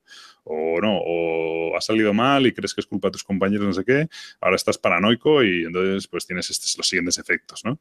Entonces, bueno, esos eventos, digo que es importante hablar de ellos porque es lo que hace que sea diferente entre partida y partida porque ese evento que la carta que, a la que vas a ir, mm, bueno, no siempre es igual, pero tú estás en la carta 5 y la del norte es la 7, entonces tú cuando te mueves a la 7, la carta número 7 no siempre es igual, pero casi siempre va a ser la misma, lo que es el mapa va a ser el mismo, pero la forma de pasar, a lo mejor el evento que hay es diferente y entonces eso cambia un poco. Ahora cuando hablemos del asunto de la rejugabilidad y tal, pues le damos más vueltas a eso. Pero en principio eso es la mecánica del Seven Continent. Tiene una cosa curiosa que es lo del tema de los turnos, que teóricamente esto es un juego, en mi opinión, que lo han hecho para solitario y luego lo han adaptado a multijugador. De hecho, incluso la historia cuando te cuenta te dice, estás, tus, tus sueños te atormenta y no sé qué, y entonces despiertas y no sabes dónde estás y de repente, vale, despiertas, no sabes dónde estás, pero sois cuatro. un poco raro, ¿no? Entonces yo creo que es un juego que está pensado para solitario que han adaptado a multijugador. Y una de las cosas que tiene es que no hay turnos propiamente dichos, sino que tú mm, dices, no, pues yo voy a hacer esto y el otro, yo voy a hacer esto. Tienes que esperar a que el otro acabe la acción para tú hacer la tuya, pero si un tío, por ejemplo, es muy parado, se puede quedar mirando todo el rato. Porque realmente, si yo digo, no, yo voy a hacer esto, y ahora hago esto, y ahora hago esto, y el otro está ahí un poco pánfilo, pues, pues hago yo siete acciones seguidas y él no hace nada, ¿sabes? Es un poco así. Hombre, yo creo que es eh, en ese tema porque creo que el turno no tiene mucho sentido ya que realmente lo que determina al final de la partida es el mazo de acciones. Efectivamente, no es el número de vueltas que des ni nada de eso. Entonces, en cuanto se acaba, pues la, experiencia termina ahí, eh, cuando sacas la maldición la segunda vez. Entonces, realmente poner eh, turnos en plan turnos como puede ser cualquier juego no. tiene mucho sentido porque si tú decides gastar tiempo a acciones o sea cartas de acción que es el tiempo pues mira pues haces lo que quieras y porque lo consideras oportuno aquí no no deja de ser un juego cooperativo y todo lo que vas a hacer va a ser para el bien del grupo, ¿vale? Hmm. No es un, no es, no haces algo para tu bien personal. Hasta donde sabemos. Bueno, hasta donde sabemos, obviamente. no me parecería muy complicado meter una mecánica de traición en este juego. De hecho, si no la hay, la va a haber, seguro. Pero vamos.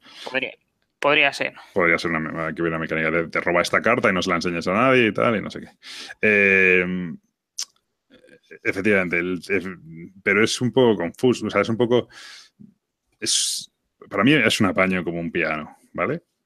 Eh, dicho esto, eh, luego es un apaño como un piano porque tú las acciones las puedes hacer solo o la puedes hacer en grupo. Entonces, el hacerlo en grupo no te beneficia en gran cosa, solo que gastas menos cartas. Por ejemplo, si yo me muevo o si yo, sí, imagínate que escalo una montaña, ¿no? Entonces eh, te voy a gastar tres cartas para escalar la montaña. Claro, si lo hago yo solo y luego viene Gabriel y va a escalar la misma montaña, tengo que gastar otras tres cartas. Si escalamos todos a la vez, gastamos solo tres cartas, por así decirlo. Sí, lo que pasa es que ahí eh, también mete la mecánica de que si el que le ejecuta la acción, que se supone que es el que lleva la acción en curso, falla, se coge un estado de paranoico porque ha hecho perder tiempo, bueno, recursos piensa, al grupo. Que, piensa que ha fallado porque los otros le han saboteado y tal. Eh, sí, sí, sí. Pero bueno, no sé, a mí, yo sinceramente me parece que un apaño, es un apaño. Dicho lo cual, es sorprendentemente divertido jugarlo en grupo. Yo no lo juego en solitario, pero en grupo si no te importa demasiado esto de que lo notas un poco que a veces es un poco apaño y tal y que pues a veces estás un poco espectador, otras no, otras pues eh, al final tienes que decir, venga, vamos a mirar aquí, hay que meter la mano en no sé dónde. Venga, ¿quién lo hace? Pues venga, hazlo tú, ¿sabes? Es un poco así. Venga, no, hazlo tú que no sé qué, ¿no? Eh, si no te importa eso, que es un poco laxo, es un poco, bueno, pues tal, es un poco por vivir la historia, no son unas reglas precisas y matemáticas y tal, se disfruta mucho, ¿eh? yo me he divertido mucho, lo hemos jugado a cuatro las dos últimas veces, o sea que es el número máximo y, guay, o sea, sin ningún problema. Ah. Creo que en solitario va a funcionar como un tiro, o sea, sin ningún este rollo y ya está. A mí me sorprendió gratamente poderlo jugar a cuatro y que funcionara tan bien, que también puede ser por el grupo de personas que lo jugamos, pero... No, eso también, pero, pero no, pero cuando un juego no, no funciona, no funciona a cuatro y tal, pero bueno, es cierto que aquí hay que poner de tu parte en el sentido, no, hay que poner de tu parte como el Ortur Regni porque hay que hacer un esfuerzo para aprenderlo, no. Hay que poner de tu parte en el sentido de que, bueno, pues esta es la experiencia y tal, y da un poco igual que las reglas sean así, que haga un tío dos turnos seguidos y el otro luego no va nada, o no sé qué. tienes que ser un poco así. Dicho lo cual, o sea, eso por un lado. Eh, un defecto que tiene muy importante el juego, muy, muy, muy, muy, muy, muy importante, es el tema del idioma. Está en inglés y es un inglés muy enrevesado. Enrevesado del estilo, pues como puede ser un relato de Lovecraft. Claro, es, lo que te iba a decir, es literatura fantástica. Claro. Un ídolo maléfico te atormenta en sueños y los graznidos de las gaviotas se retumban en no sé qué tal. Yo no tengo problemas con el inglés, pero esto me cuesta no solo leerlo, que bueno, leerlo me cuesta, sino que además tienes que como traducirlo en vivo, ¿no? Porque la gracia es, todas las cartas tienen texto y la gracia es contarles a los demás lo que está pasando, las sensaciones, porque el juego lo que transmite es eso, sensaciones, aventura, tal. Entonces es, es complicado, es un inglés muy denso, es un inglés un poco, se hace un poco bola y las traducciones, pues bueno, pues cuesta hacerlas al, vuelo, ¿no? Este juego en español ganaría muchísimo. Yo mm, ya no se puede decir que es imposible porque aquí yo, yo ya flipo, pero me parece imposible que editen esto en español, ¿vale? Entonces, si no te manejas bastante en inglés, no es que no puedas jugar, puedes jugar perfectamente, ¿eh? porque lo que es el juego en sí, la gran mayoría de las cartas de lo, que es de juego no tienen casi texto. Hombre, yo creo que si lo vas a jugar en solitario y tú mismo puedes hacer interpretación del texto, no hay ningún problema. Lo que tú dices es verdad, que si juegas a 2, 3, 4 y tienes que traducir para el resto, para poner un poco de ambientación, saber cómo, por dónde vas, qué, qué es lo que vas viendo, porque al fin y al cabo mola, eh, sí que es verdad, pero jugándolo tú solo no creo que sea tanto el impedimento del idioma. Es decir, hay cosas que te puedes parar más a analizar. a ver, yo lo que notaba que me costaba era traducirlo al vuelo. Yo leo una cosa y lo entiendo lo que me está diciendo, pero buscar la palabra española para representar, yo qué sé, ¿sabes? Pues lo que decías tú, ¿no? Cedro, el otro un tipo de árbol o alguna movida rara, pues te cuesta, ¿no? Porque dices, hostia, o gaviota, ¿no? Pues el seagull, pues de repente pensar que es una gaviota, pues, pues eso te cuesta, ¿no? El graznido de la gaviota, pues sacar la, no me acuerdo cómo era en inglés, ¿sabes? Pues sacar la palabra graznido, pues... Ah, claro, si tú lo estás leyendo lo entiendes. Si lo tienes que traducir al español en voz alta, pues te cuesta mucho más. Entonces, si tú juegas solo, aún así, si juegas solo, tienes que tener un nivel bueno de inglés para entenderlo. No porque, o sea, puedes, puedes medio sobreleerlo y ya está, pero claro, pierde, para mí pierdes el 95% del juego, que ahora voy a ir sobre eso. O sea, si, no, si la historia y los textos y los medio lees y tal, pierdes para mí lo más importante del juego. Entonces, yo creo que es una cosa importante. Entonces, eso es un poco cómo funciona el juego y tal. ¿Qué opinamos del juego? Venga, empieza tú, Gabriel. No hemos hablado de eh, esto. ¿Hablar del qué? No, que no hemos hablado previamente de lo que opinamos cada uno del juego. No, eh, no. A ver, me ha gustado bastante lo que pasa. Eh, hemos jugado dos veces la misma aventura, ¿no? La misma maldición. Y a mí no me ha disgustado el hecho de volver a pasar por el mismo camino y bueno, y ahora llegaremos a esto porque es una de las cosas que creo que a ti no te gustó demasiado. El hecho de que tengas que volver a empezar la maldición y ya sepas más o menos eh, el camino y sepas eh, las pistas y sepas un montón de cosas, que sea casi el 80% de la información que necesitas hasta llegar al punto en el que fallaste o en el cual eh, la expedición terminó. ¿Por qué? Porque me parece que es un... No intentes desmontar mis argumentos, da tus propios argumentos. No, no, no. No, no, porque, porque, vamos a ver, a mí me ha gustado eso. ¿Y, y por qué? Porque eh, la verdad es que cuando era más joven sí que leía un montón de los libros de donde tú eres el héroe, o bueno, no sé cómo se llama. Elige tu propia aventura. Vale, elige tu propia aventura. Y en ese caso a mí nunca... sí, nunca me importaba en el momento que moría volver a empezar a leerme los pasajes que ya sabía qué es lo que pasaba. ¿vale? Entonces, no, e, esa parte no me disgustó, de hecho me llamó bastante la atención. ¿Qué es lo que me ha ido gustando un poco menos? Pues el hecho, eh, de que tengo la impresión de que las aventuras van a ser prácticamente siempre las mismas. Y los eventos es verdad que hay muchos, pero no deja de ser una prueba de habilidad y no deja de ser superarla o no con X cartas. Con lo cual, ¿qué es lo que va a hacer eso? Que las partidas, eh, cuando las vuelvas a empezar, sean un poco más aleatorias y eh, quieres revelar una loseta de terreno y en vez de llevarte tres cartas, pues te va a llevar cinco porque no has sacado los éxitos que necesitas o la prueba es más difícil. Y según se va avanzando en, el terreno de la maldición, según se va descubriendo el mapa, los eventos se vuelven más, cada vez más difíciles. Entonces llega un punto que no sabes cómo va a poder seguir la aventura. Pero tú te refieres que las, las aventuras son esencialmente iguales eh, la misma aventura o que crees que van a ser iguales entre ellas? Creo que van a ser muy parecidas, no iguales porque obviamente no va a llevar el mismo contenido narrativo, pero sí que me da la impresión de que van a ser muy parecidas. Sí es cierto que, y voy a empezar por lo tuyo, em, por ejemplo, hablando del Arkham Horror de cartas, que es un, por ejemplo, ¿no? que nunca hablo de él, eh, que es un juego que tiene una carga temática bastante importante, es sorprendente cómo entre un escenario y otro son capaces de variar las mecánicas para que sean muy diferentes, ¿no? La forma de jugar el escenario, pues no tienes que correr, uno es súper lineal, el otro tienes que dar vueltas, el otro tienes que eh, enfrentarte a monstruos. Aquí sí que, y esto es sensación, no es información, porque no hemos jugado más aventuras y tal, da la sensación, porque hemos recorrido gran parte de la primera aventura y no ha habido una variación de las cosas que se hacen nada llamativa, lo, varía la historia, te van contando cosas nuevas, pero las acciones que haces son esencialmente iguales. No, no, hay, no hay cambio de mecánicas, por así decirlo. No hay de repente un puzzle o de repente un. ¿Sabes? No. Bueno, creo que puzzles y una especie de mazmorras sí que sí que hay. ¿Sí? No hemos, creo que sí no hemos llegado a ello, pero no sé si realmente se va a hacer diferente.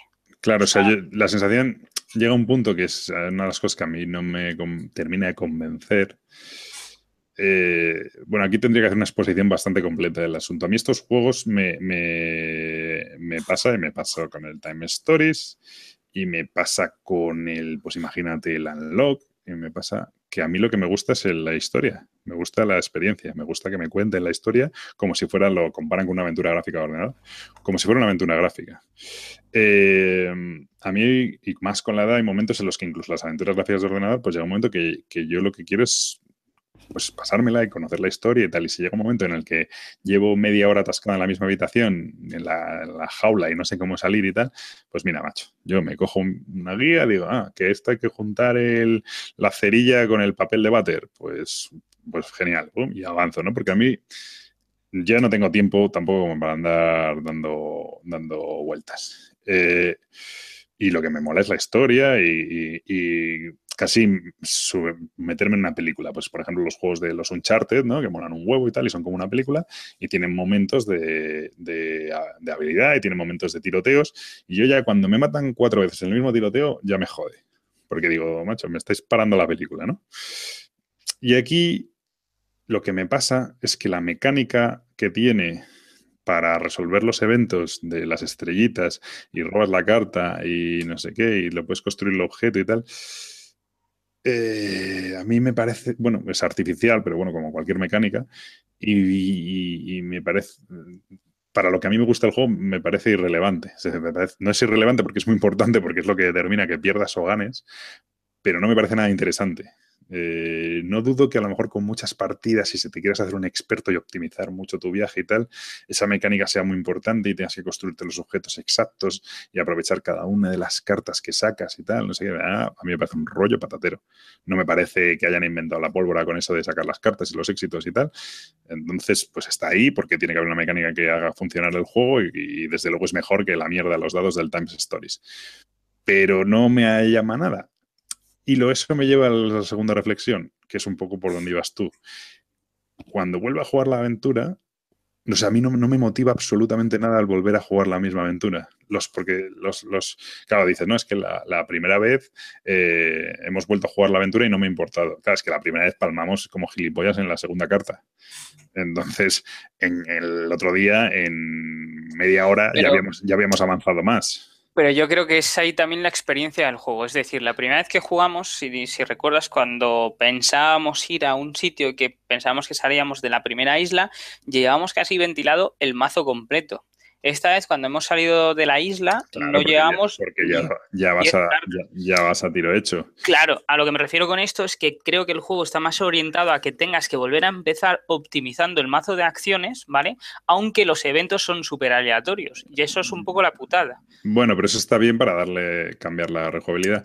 Pero ahí es donde yo voy. Y no me parece mal, y lo entiendo, y es donde estás dando rejugabilidad al juego, y es donde estás dando incluso profundidad estratégica al juego. ¿Vale? Eh, la parte de no tienes que repetir y optimizar y no te vayas a mirar a los patos, a la carta de arriba a la derecha, porque no vale para nada mirar a los patos, ¿vale? Vete a la carta de abajo a la izquierda, que es donde está el objeto que necesitas para salir y ve directo a hacerlo. Bien. Y yo lo entiendo y entiendo que puede funcionar y entiendo que a mucha gente le puede gustar, pero a mí personalmente eso es donde de repente empieza empiezo a ver las mecánicas del juego y empiezo a oír crujir el juego y a mí es lo que me aburre soberanamente.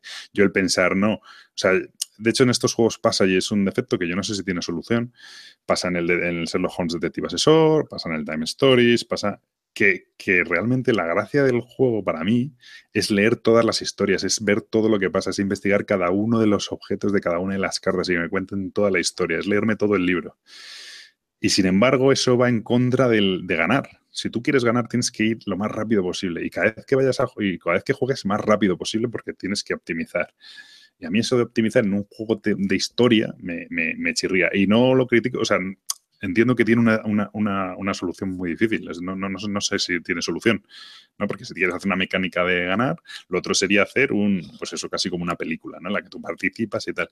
Pero yo por ejemplo, el otro día palmamos. A mí volver a llegar a donde estábamos el otro día, aunque sea abreviando, aunque sea mucho más rápido, ya sé que tengo que ir a, un sitio por una cosa, a otro por otra, para hacer una movida y cruzar, y ya sé por dónde no tengo que irme porque no, en principio no lleva a ningún lado y tal, optimizaría mucho más, pero voy a dedicar una hora a, correr para llegar al mismo sitio que antes, ¿no? Esto es como cuando salió el Dark Souls, el Lemon Souls, perdón, el juego de, estos de, consola, salió en PlayStation en su día, y de repente pasaba algo que, no, que llevaba sin pasar en los videojuegos de la leche, que es que te mataban y tenías que empezar el escenario desde el principio, desde a tomar por saco. Y te decías, joder, qué pereza volver a llegar al mismo sitio para poder avanzar, ¿no? Yo, que lo que me flipa es la historia y me gusta mucho la historia que te está contando el juego y, que te encuentras con uno y que te encuentras con otro y tal. Yo la próxima vez que me encuentre con ese personaje, pues ya me da igual. Yo lo que quiero es encontrarme con el siguiente y que me cuente. Entonces, esa parte de, volver a recorrer la historia, que es lo que da profundidad al juego, lo que dices tú, la optimizar la mecánica y todo eso, para mí me da mucha pereza, pero mucha, mucha. Yo creo que en este juego haría trampas y seguiría jugando. sinceramente. Hombre, es que eso es lo que contamos, o sea, al terminar la partida es lo que dijimos, tú estás en esta situación, en este punto, guardas la partida tal cual y vuelves a empezar con el mazo de acciones completamente lleno. nadie te impide hacer eso para seguir avanzando en la aventura. Y yo, y yo creo que llegaría a hacerlo porque... A ver, también dicen que hay aventuras más cortas y más largas, a lo mejor una. Pero y también luego pasa lo siguiente. Pero bueno, ya siempre la rejugabilidad, las horas de juego y tal. No sé hasta qué punto una vez te hayas pasado una aventura te puede motivar volver a jugarla. O sea, tiene un punto legacy este juego, por mucho que cambien los eventos. Es cierto que hay cartas que, que cambia. O sea, Pero es, que no son, tantas las que cambian, que es a mí un poco lo que me ha, lo que me ha quitado un poco la experiencia de juego. No es tanta la variabilidad de cartas, son los eventos. cambian los eventos y alguna de las cartas que te encuentras también, ¿eh? Pero, cambia un poco, pero realmente lo que dices tú cambia que en vez de mirar tienes que pelear claro, no me cambia lo que tengo que hacer, que es sacar cartas. De... tres, efectivamente, tres putas cartas del mazo ese que ¿Cuántas cartas quieres sacar? Mm, bueno, pues necesito tres estrellitas, pues voy a sacar cuatro. Necesito cinco estrellitas, pues voy a sacar X. Que hay, hay eventos que te dicen, este evento solo puedes sacar dos cartas y tienes que tener cinco éxitos. Vale. Ya no hay decisión alguna, ya ahí sí que no hay decisión. No hay decisión. Encima, saco dos, no tengo éxito suficiente, pues la palmo. Venga, una carta de no sé qué. Entonces, llega un momento que a mí lo que me me estaba mm, haciendo disfrutar la partida al mismo tiempo, según lo iba jugando, me estaba fastidiando también la experiencia. Yo estoy un poco ahí, te llevan y cada vez que lo juegas es más mecánica y menos experiencia. Y a mí la mecánica... Porque ya sabes todo, claro. Claro, porque, y porque no, y no solo eso, sino porque dices, es que como me dedique a la experiencia, mm, yo pierdo cartas y lo que tengo que hacer es llegar a donde estaba gastando el mínimo de cartas posibles. Con lo cual a mí me llega, que es un poco lo que te digo. O sea, es que yo llegaría, tío, y volvería a empezar donde estábamos. Bueno, pues empezamos donde estamos y descartamos 15 cartas del mazo o 20 cartas del mazo, que son las que calculo que nos podía llegar, costar llegar aquí. O sea, ya tomar por saco. Porque no, no le veo sentido, o sea, no le veo... O sea, yo volver a revivir eso, es la, la mecánica, no voy a decir es una mierda, no lo sé probablemente nosotros no le hemos prestado suficiente atención porque es cierto que tú puedes cazar y comer y entonces eso hace que recuperes cartas y a lo mejor si le prestas más atención pues, pues puedes mantener ese mazo de una manera un poco diferente.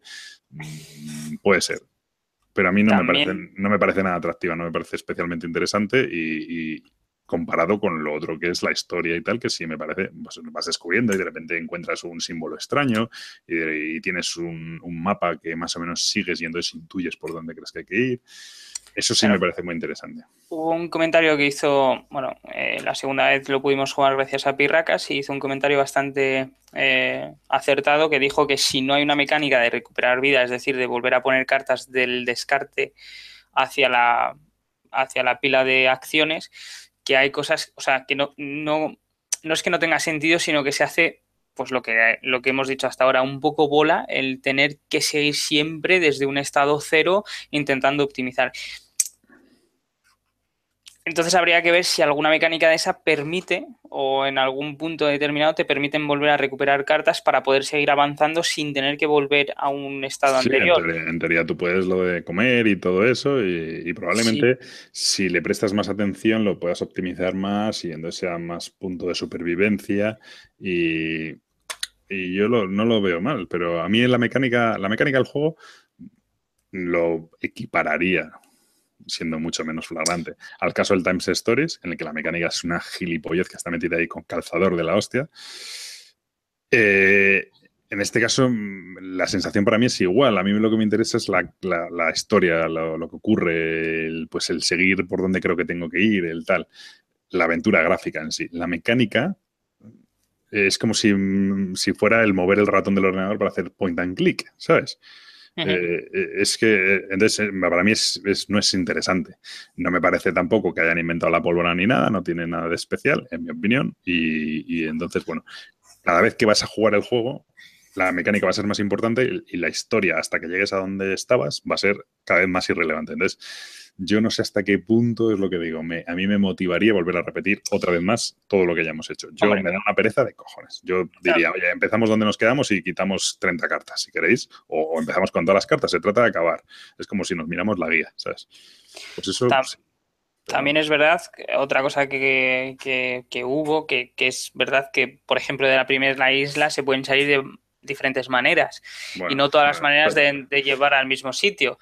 No sabes el resultado, pero sabes que puede salir de diferentes maneras. Eso no implica. Altamente improbable, pero sí, vale. O sea, quiero decir, son, pruebas muy complicadas que gastas muchas cartas y encima, si no me equivoco, son pruebas de que tienes el número de cartas que puedes gastar limitado. Sí. Por lo cual eh, es en plan al azar. Pero bueno, vale, sí. Y, a ver, sí es cierto que cuando te estás moviendo de un sitio a otro, tienes una decisión de a ver a dónde vas a llegar, podrías llegar a otro sitio y entonces el recorrido va a ser diferente. Eso sí mola, o sea, todo el sistema de cómo se crea el mapa y cómo y dónde apareces y cómo vas descubriendo y tal, mola un huevo. Pero claro, ahí es lo que digo, lo que mola es avanzar, no volver a sacar el mismo mapa. Claro, y cuando tomas una decisión de decir, pues tiro por aquí o tiro por allí, te va a dar igual, porque al fin y al cabo vas a hacer lo mismo. O sea, vas a sacar cartas y tienes que tener. Son similares, pero lo que te va a cambiar es la historia que te cuentan si vas por otro camino. De hecho, ahí puede que tengas razón. Yo, incluso en una segunda partida, a lo mejor optaba por seguir otro camino simplemente, aunque sepa que es menos óptimo, seguro. Para ver qué es lo que pasa. Para ver qué es lo que pasa. Porque es lo que me pasa a mí en estos juegos, que lo que que, a mí es que pierdes porque gastas cartas. Pues vaya mierda, ¿sabes? Lo que quiero es que me cuenten la historia, ¿no? Y eso le pasa mucho al Seven Continent. Eh, yo no sé, iba muy convencido, o sea, había jugado en Essen y me moló un huevo. Y jugué la primera partida el otro día y me moló un huevo también. Pero claro, no avanzamos casi nada. Y jugué la segunda partida el otro día y dije, me gusta, pero ya no tengo tan claro que vaya a ir de cabeza al Kickstarter y tal. Hombre, son muchos factores en contra. El asunto es que, que, mola mucho y me gustaría ver todo el mapa desplegado y conocer toda esa isla y tal. Es que eso sí me llama mogollón. Sí que creo que está curradísimo cómo está hecho el, el entorno y cómo influye y tal. Pero la mecánica me parece accesoria y el hecho de que tener que repetir las cosas y tal. O sea, yo creo que si me compro este juego voy a hacer más trampas que la hostia. O sea, pero seguro, ¿eh? que me ha matado, venga, hombre, sigo para adelante, ¿sabes? Es que no le veo sentido. Y eso más en el aspecto solitario. Sí, sí. Pero el juego mola, pero bueno, yo le veo ese, ese punto, ese defecto. Pero bueno, esto no sé. Eh, no quiero ni, inflar el hype. La parte de historia del mapa, todo eso mola muchísimo cómo se desarrolla.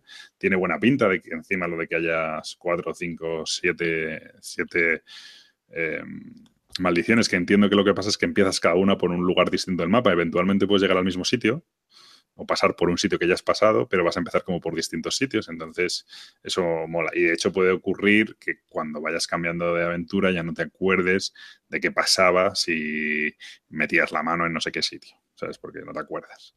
Eh, de hecho, yo que soy de memoria pez, pues probablemente me pase. Pero eso de la parte de la mecánica, como digo, a mí me da un poco igual y eso cada vez cobra más importancia si repites la aventura y tal.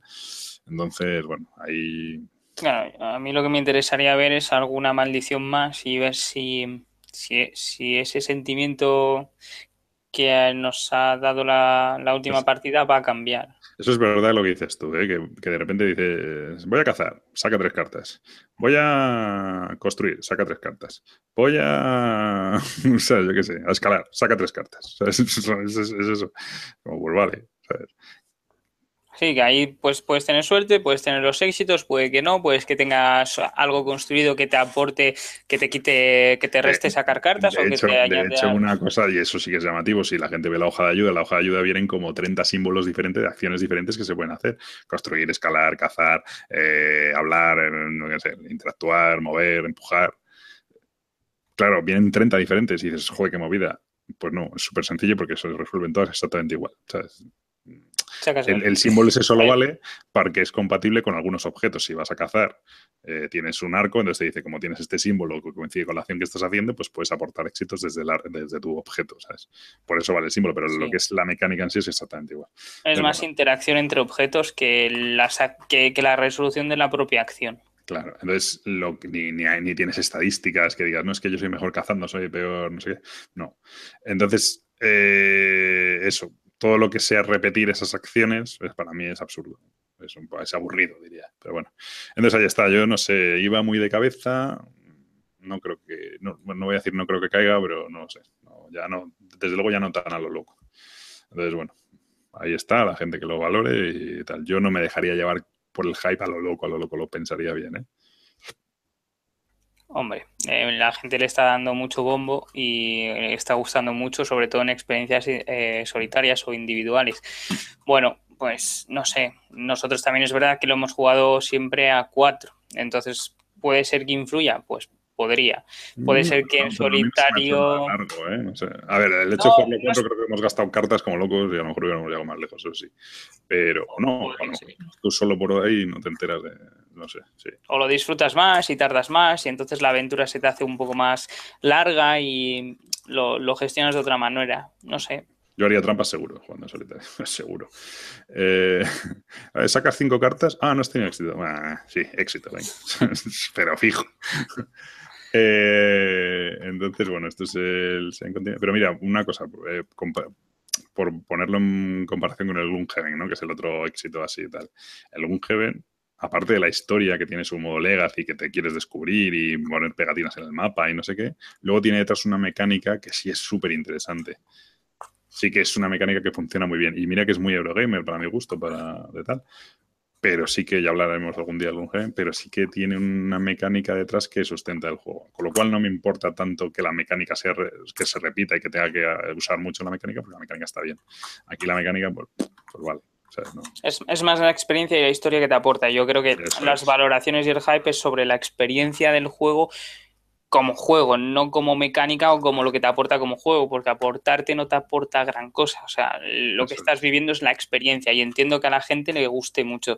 Creo que vamos a tener un problema con los juegos de este tipo narrativos, porque no es el primero que no termina de convencernos. Entonces, yo creo que el problema lo tenemos nosotros. Es, ¿eh? muy, complicado. A mí yo entiendo que es un poco lo que decía, ¿no? Tú al final, sobre una narración, tienes que meter un objetivo de puntos o de tiempo o de lo que sea, ¿no? Porque tiene que haber un. tienes que poder ganar y perder que a lo mejor ese es el error. A lo mejor no tienes que ganar y perder, solo es pasarlo, vivirlo, ¿no?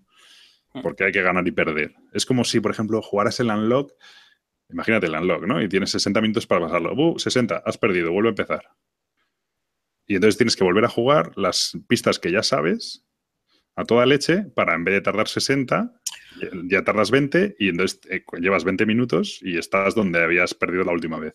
Hombre, si es verdad que a lo mejor alguna... Es como si el unlock el unlock, en vez de a, los 60, en vez de decirte, bueno, sigue jugando y ya te lo pasas y tardas lo que sea, te dice, no, si llegas a 60 tienes que parar y volver a empezar. Pues no, no, no, no, puede ser. Bueno, como pasa con el Time Story. Sí, pero a lo mejor sí que es verdad que alguna acción sí que te pudiera matar, en plan matar de, pues... sí, eso sí te pica la araña, mueres, te infectas, no sé qué. Vuelves a empezar. Vale. Nos, ha pasado eso, de hecho, pero vale. Vale, bueno, no, no con una araña, pero... Sí, una araña, ¿no? pero sí. Pero, pero la partida sí se termina así, pues vale, pues ese tipo de final, vale, pero el hecho de que el, o sea, que el, de el hecho de que se te acaba el tiempo, pues vale. Bueno, pues a lo mejor sí que es verdad que se podría seguir jugando para seguir descubriendo la aventura. Bueno, te digo, a mí no me importaría volver a empezar. Eh, es verdad que si. A mí ya volver a empezar una, una, cuarta vez, porque sería la cuarta vez que juego el mismo escenario, ya digo. Ah". Claro, es que la isla del principio ya es que es como te la puedes saltar, pero al mismo tiempo no, porque los, los eventos que son eh, aleatorios te pueden joder para el, para el futuro de la aventura. Y dices tú, ya, pero es que es, ya sé dónde está todo y ya voy a ir no sé qué y voy a gastar X cartas. Bueno, sí, pero y vuelves a lo mismo. Los eventos te podrían fastidiar. Entonces es un poco, ah, tengo que volver a pasar por ahí, me está costando. A mí es, mi sensación, pero bueno, eso efectivamente es algo muy personal. Pero creo que a mucha gente le puede pasar como a mí también. ¿eh? Bueno, vamos a darle más vueltas. Seven Continent tiene un pedazo de 9 en la BGG con 1500 notas y la gente está flipando y es el juego del momento y va a recaudar 2 millones de dólares en Kickstarter, ¿vale? Por mucho que aquí diga yo que tal, va a ser la paya en vinagre y tal. Así que no, pero le hemos dado un punto de vista más crítico que no solo el hype que teníamos al principio, que es verdad que teníamos mucho hype. Sí, yo iba de cabeza y tú y tal, estábamos que íbamos a caer seguro y tal. Y yo, eh, sí. Vas a caer seguro, pero yo me lo estoy pensando. Efectivamente, yo siempre caigo seguro y tú siempre te lo piensas. A mí me gusta, ¿eh? funcionamos bien. Bueno, pues eso es el Seven Continent. Pues nada, y ahora vamos a uno muy rápido, muy rápido, muy rapidito, que es eh, Rhino Heroes Super Battle 2017, diseñadores Scott Frisco y Steven, Steven Strumpf, artista Swarf y lo publica ABA, ABA con H. lo entiendo como no está número uno de la BGG. No, no, está, no, no lo entiendo. Un 7,5 en la BGG no, está fatal, está como el 5.000 y pico. ¿Por qué acaba de salir? Esto nosotros hemos conseguido el primer cargamento que ha conseguido Mike en cuarto de juegos, que el pobre hombre estaba angustiado porque se había quedado sin copias y tal, creo que va a recibir más. Aquí estará el loro. Eh, y bueno, pues como Rhino, Rhino Hero es un juego que se puso muy en moda el año, el año pasado, hace dos años, el Rhino Hero original, porque es un juego que en principio es como para niños, pero es el típico juego de estos que los mayores lo disfrutan un huevo, igual que el animal sobre animal, etc. En Rhino Hero original, pues íbamos construyendo, eh, tiene unas cartas que se doblan y entonces ibas haciendo como una torre de cartas vertical perfecta y eh, se trata de, pues claro, cada vez es más, más fácil que se te caiga, ¿no? Que tienes que colocar un nuevo piso y o mover una ficha y tal y se te cae. El que se le cae pierde, ¿no? Pues en Reino Hero Super Battle le dan una vuelta de tuerca a esto y, eh, bueno, pues... Lo han hecho 3D.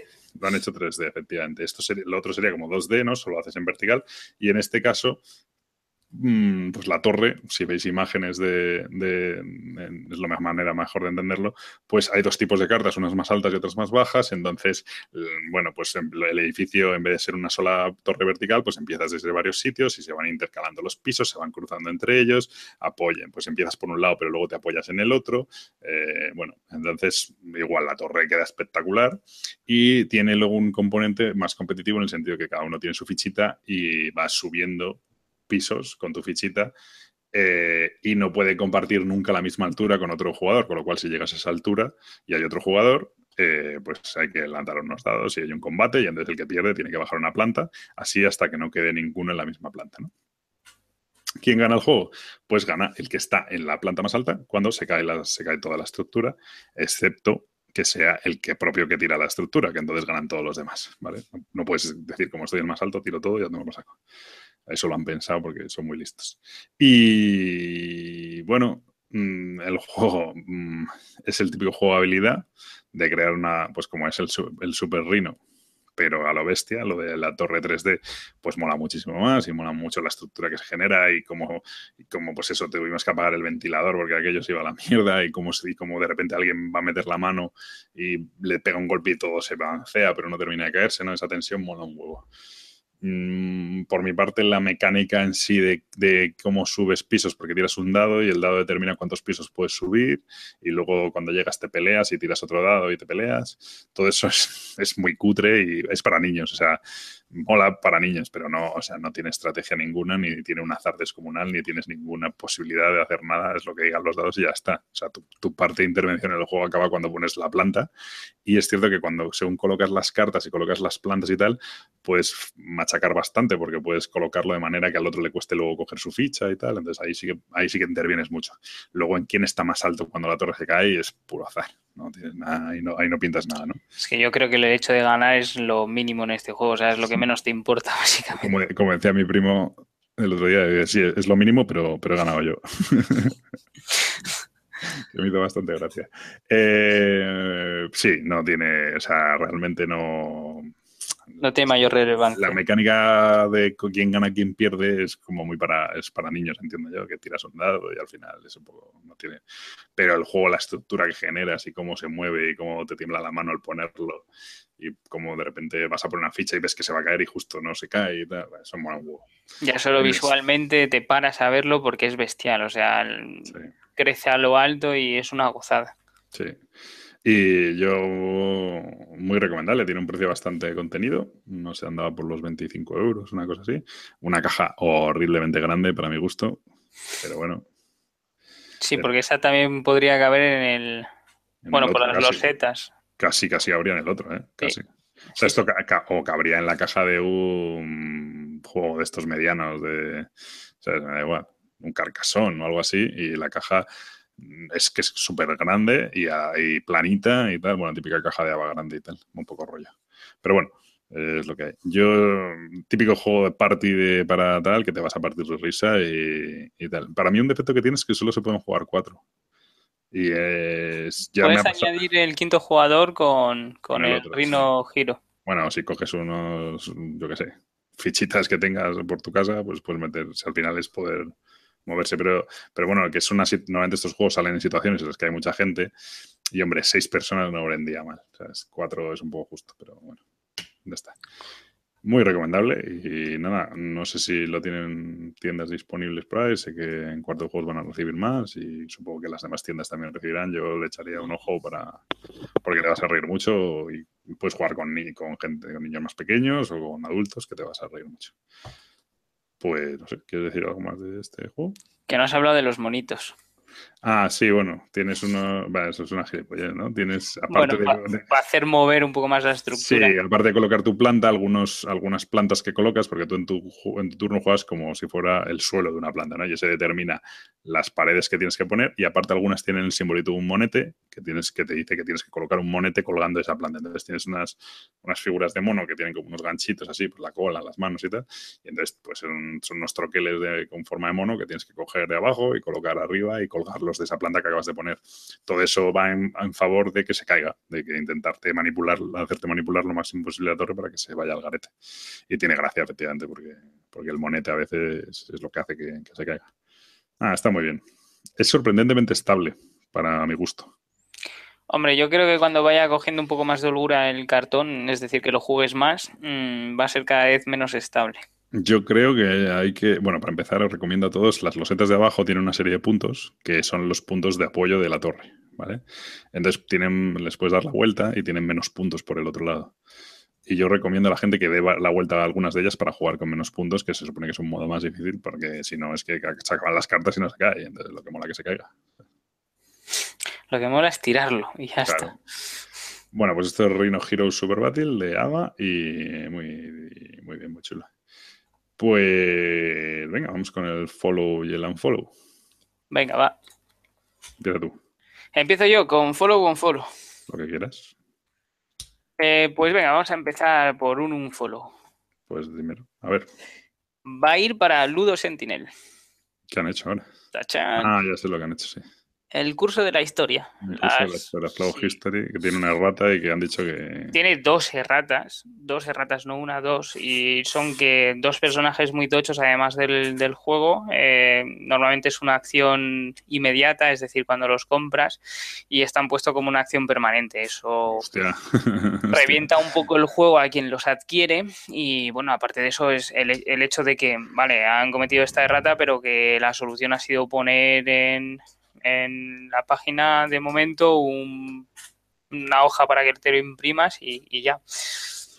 Sí, yo había Entonces- oído que estaban mirando, o sea, como dijeron que iban a mirar si podían imprimirlo, pero sí que sonó como que no estaban muy convencidos, ¿no? De- Ya, de, de- de poder, ¿sabes? De- en plan de, creo que no vamos a poder. y, no va a ser solo de Vir quien se coma esto es un follow, porque Sí, no, me parecería justo y Ludo Sentinel en este caso la ha cagado bastante porque es una cosa bastante visible, o sea, es decir, la maquetación de- del juego original está correcta y ellos, pues, cuando Sí, lo han enviado a los imprenta, iconos, lo que sea. Por lo que sea, los han cambiado y, bueno, pues, volvemos a lo de siempre. ¿Por qué no revisas tu juego cuando pides la prueba, sabes? En plan, toma, te lo dejo, juega. ¿Hay algo que te parece raro? Pues, mira, Sí, esto. oye, que es que resulta que Napoleón se folla aquí a media. Ah, no, es que esto solo se hace una vez. Eh, ahí va un poco el tema. Entonces, el Unforo va para Ludo Sentinel. Muy bien. Pues yo voy a dar mi follow. Y este es eh, muy personal. Esto es un follow de verdad de, de seguir. Y es que van a. Vas a decir tú que no, pero. eh, resulta que ha salido. Bueno, a mí sabes que un juego que me gusta mucho es el Doomtown. Y de repente Doomtown, pues el año pasado dije, dijo, lo editaba AEG y dijo que ya lo descontinuaba, tal, que, que bueno, que, que la, verdad es que habían sacado ya, es un LCG y habían sacado ya bastantes expansiones y tal, y que bueno, que lo daban por terminado y que ellos no seguían con ello. Pero resulta que a mediados de año de repente se desmarcaron los, los editores, no los editores, el grupo que lo diseña, de diseño, que no sé, siempre me equivoco si es... eh, hay unos que son, no sé si en Pinebox o Pinacle Entertainment, siempre me lío. Creo que son Pinebox. Eh, bueno, el grupo que diseña el juego eh, dijeron que lo iban a. que no, que ellos lo iban a retomar y que pensaban sacar una nueva expansión de estas deluxe para el juego vía Kickstarter y tal. Y el caso es que efectivamente ahora en este mes de septiembre, justo está ahora en este momento la campaña, han sacado vía Kickstarter una nueva expansión de las deluxe, de las que traen bastantes cartas, y aparte es también han dado la, oportunidad de coger eh, los packs antiguos y tal. El caso es que me ha gustado que es un juego que en teoría se daba por descontinuado, pero eh, me ha gustado mucho cómo funciona el trasvase entre, entre empresas. Por lo que dicen ellos, la AEG, que era el editor, el que lo, el que lo imprimía, pues les no les ha dado ninguna pega, les ha dejado los, todos los archivos y han podido continuar con el juego con otra empresa, que en este caso creo que es Pinacle Entertainment.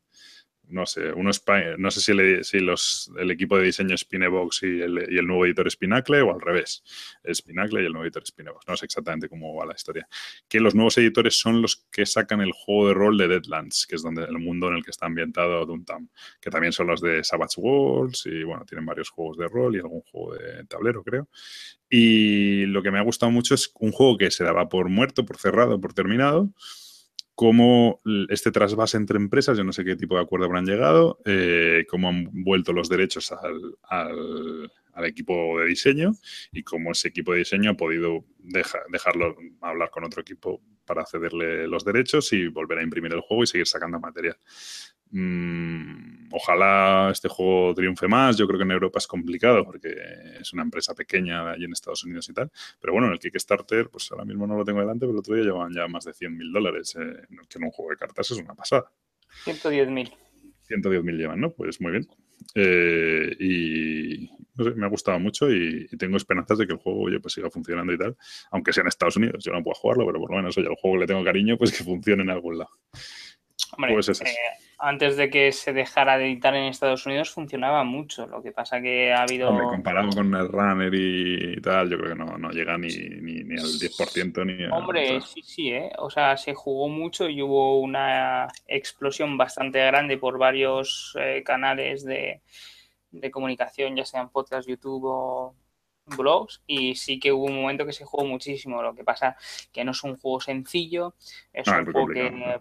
Que cuesta incluso cuando ya lo tienes cogido el truquillo y no es tan sencillo decir me pongo a jugar. Hmm.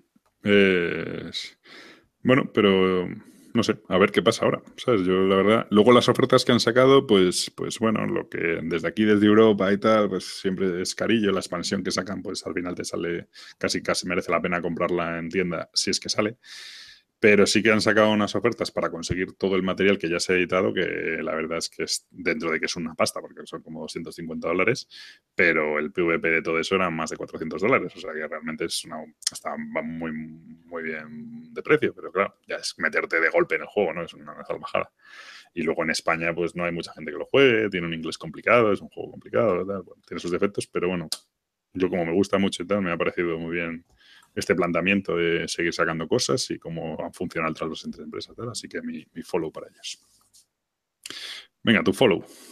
O unfollow, si quieres dar dos, ¿eh? O sea, Eh, no, hombre, no. Eh, el follow va a ser para la paz en el mundo. No, yo. no, pero sí que va a ir relacionado porque eh, va a ser para, eh, para la gente voluntaria de las LES. Es, es un poco la paz en el mundo, pero de otra manera. No por el currazo que se pegan, por toda la gente que va a ayudar, eh, que hace posibles las jornadas de las LES y cualquier otras jornadas que haya, porque es un curro bastante grande que nosotros lo hemos vivido y eso no hay poca gente que lo sepa agradecer eh, Hmm. de manera Y hay, y hay un montón de voluntarios en las leyes, ¿eh? pero Sí, mogollón. muchísimos. Entonces, yo creo que es una cosa que hay que remarcar porque no sin, sin esa gente esas, eh, esos eventos o esas jornadas no serían posibles, sencillamente. Mm, Vale, pues mi unfollow va a estar relacionado. Y mi unfollow va para el, precisamente las Ludorgosum, el asunto del, del mercadillo. No para el mercadillo en sí. Mm. Concretamente el unfollow lo podría centrar en el hecho de, de que un conocido nuestro, y es algo que ya había pasado, y de hecho había carteles advirtiendo el, el asunto, a un conocido nuestro había dejado allí varios juegos para vender y varios manuales de rol y tal, y directamente le habían robado dos manuales de rol, le han robado. ¿sabes? Vamos a decir el nombre que así va a estar contento porque hace parte del unfollow, ya que lo Vale. pide tanto. Pues un unfollow para Preacher porque le han robado. Entonces, eh, bueno, pues eso, el hombre dejó allí unos juegos para vender y unos manuales y cuando ha llegado la hora de hacer el balance y tal, le han dicho, pues mira, esto, esto no, no lo han pagado y no lo han... Y no lo han... eh, no lo han pagado y no, y no, y no lo hemos cobrado, ni, ni, ni, ni aparece por ningún lado y tal. Entonces, pues nada. Creo que, y eso habla muy bien de las LES, Aquí ya me estoy aventurando, pero me suena que le dijeron que se lo pagaban íntegro el dinero que había pedido y creo que él ha dicho que no. Pero eso ya es un tema más personal, no lo sé. Creo que le ha dicho que, da igual y ya está y tal. Pero bueno, tío, que ir a un sitio que es un mercadillo solidario. O sea, primero es un mercadillo de un tío que, te, que sabes de gente que está vendiendo juegos y tal y, y vas y le robas. Pero encima parte del dinero que robas del beneficio tal iría para una, para, para una ONG. Encima obligas a la organización a ofrecer un reembolso de ese dinero, es decir, estás robando dinero que va para una ONG. O sea, hay que ser, bueno, o sea, me parece acojonante. Eh, es que me parece alucinante. Y lo peor es que no es el, vamos, creo que pasa todos los años y este año había carteles mm, diciendo por, que es un poco obvio, ¿no? En plan, no robes, ¿sabes? Pues, pues bueno, no debieron leer el cartel. Y, y me parece acojonante. Ese sería el punto central del, del, del unfollow, ¿no? Pero el hecho del mercadillo y tal, a mí me parece. Entiendo que tiene mucha utilidad, pero a mí puede ser lo que menos me gusta de las LES. O sea, el llegar allí y de repente mm, ver la gente ansiosa una cola de, la, de, horas allí para entrar en el mercadillo haciendo colas antes de entrar. Luego la gente sale del mercadillo y te dice, no, no hay nada, todo carísimo, pare... no sé qué. Me parecía la cola de Heidelberger. Sí, la, es como lo de Heidelberger, efectivamente, en Essen. Eh, bueno, no. Es de estas cosas que dices, me parece mal, pero bueno, no lo puedo prohibir, ¿no? No, no hay, objetivamente no hay nada malo en ello tampoco, ¿no? Pero me parece lo menos sano de todo el evento, ¿sabes? El asunto del mercadillo y tal, no, no lo sé. debe funcionar muy bien, hay gente que consigue cosas chulas y tal, perfecto. Realmente, mm, o sea, está guay porque es para benéfico y se lleva un porcentaje. Esa parte sí me gusta, esa parte sí me gusta, pero, creo que genera una serie. al final, mira, pasa un poco yo que estoy más pringado en la BSK, ahora participo menos y tal. En la BSK, eh, una de las cosas que dice VKR, el, administrador de la BSK y tal, y que varios moderadores están de acuerdo, es que al final el asunto del mercadillo genera más problemas del beneficio que, genera, ¿no? Y al final, el, el 90% de la moderación de la BSK es el mercadillo de uno que pone mal el anuncio, el otro que no pone precios, el otro que tima, eh, oye, este que no venda, que no me ha mandado un juego que le he pagado, el otro que no sé qué, porque no puedo publicar anuncios todas las semanas. El 90% del trabajo lo genera el mercadillo, ¿no? Y dices, ¿y qué está ganando la BSK con el mercadillo? Gente que viene y solo postea en el mercadillo. Mm, pues no lo sé. ¿Y qué ganan las LES con el mercadillo? Pues efectivamente un 10% tal. Pues no, pues, pues bueno, pues bien. Y bueno, me imagino que lo hacen y tal. Y de hecho es muy útil. Hay gente que está esperando como agua de mayo llegar al mercadillo y eh, vender sus juegos y tal. Pues no voy a ponerme a ello, ¿no? Pero, pero me parece la parte menos sana de todo el evento. Y luego encima pues pasan cosas como esta que un tío entra y choricea que bueno, esto que sepamos, que yo haya oído este caso, pero me imagino que como esta habrá decenas de casos de choricear, de choricear juegos que me parece alucinante. Hay que ser gentuza y rastrero y, bueno, ahí con su, pan, con su pan se lo coman, pero bueno. Pues ver si va relacionado. Sí, sí, sí, sí. y encima además me sabe mal precisamente por todos esos voluntarios que están tal y de repente tienen que llegar y decirle a un tío, pues mira, es que me han robado tu juego, si quieres te lo pagamos, ¿sabes? Pues tío, o sea, no sé, no sé, es que me parece alucinante. Pues un poco sí, la verdad es que sabiendo para lo que es, no, o sea, si, si no te lo puedes permitir en ese momento, pues mira, pues ah, suerte, ¿sabes? O sea, ya lo conseguirás de otra manera, no sé. Sí, no sé si además yo no sé si eran manuales, pues no sean 20 euros o algo así. Sí, eran 20 euros, me parece. Por eso, así que nada, eso, eso es mi unfollow y por mi parte ya está bien, ¿no? El programa de hoy. Sí, no está nada mal. Entonces la conclusión es que se compren el Lord Redney, que pasen del Seven Continent y el Super no, el, Seven Continent a, cogerlo con pinzas. Yo eh. recomiendo comprarse el Lord Redney, pasar del Seven Continent y comprarse el, Super Rhino. Probablemente lo sensato sea pasar del Ortur Redney, comprarse el Seven Continent y comprarse el Super Rhino. Es lo que te iba a decir. Yo recomendaría más esa opción. Más la segunda opción. Yo recomiendo la primera pero... porque te arriesgas mucho a que la gente no aprecie el Ortur Regni. No lo aprecie, no, no, o sea, se le haga bola de cojones. Sí, eso es verdad. Pero bueno, yo aún así lo recomiendo. Muy bien. Así me gusta. Pues nada, esto ha sido todo por hoy y hasta la próxima, que voy a decir que va a ser en breve, yo creo, porque tenemos Yo creo que sí, hemos jugado bastante, siempre, luego es mentira. Juegas al despiste, no está mal. No despisto ya a nadie. De hecho, despistamos y sacamos uno la semana que viene, pero, pero bueno.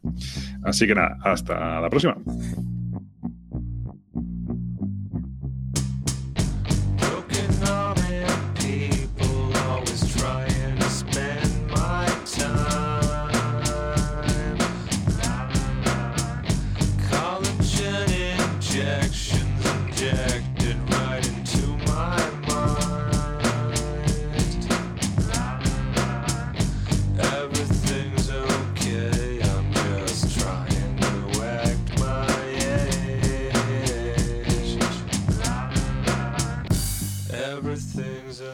Pues hasta aquí ha llegado el programa de hoy. Espero que os haya gustado. Creo que ha quedado contenido bastante interesante, aunque es cierto que nos ha quedado un poquito largo y un poquito desordenado. Pero bueno, llevamos mucho sin grabar y había, queríamos decir bastantes cosas. Eh, esperemos poder grabar un programa antes de, de, que acabe el mes. No creo que este año, vamos, yo no sé, no lo he hablado con Gabriel, no creo que este año haya especiales, porque la verdad es que estoy absolutamente desconectado y no, no creo que tampoco veo nada súper interesante por ahí. Entonces al final no me apetece hacer la labor de andar buscando juegos que luego me van a decepcionar. Así que no creo que este año haya especial present. Y nada, sin más lo dejo y esperemos volver pronto. Hasta luego.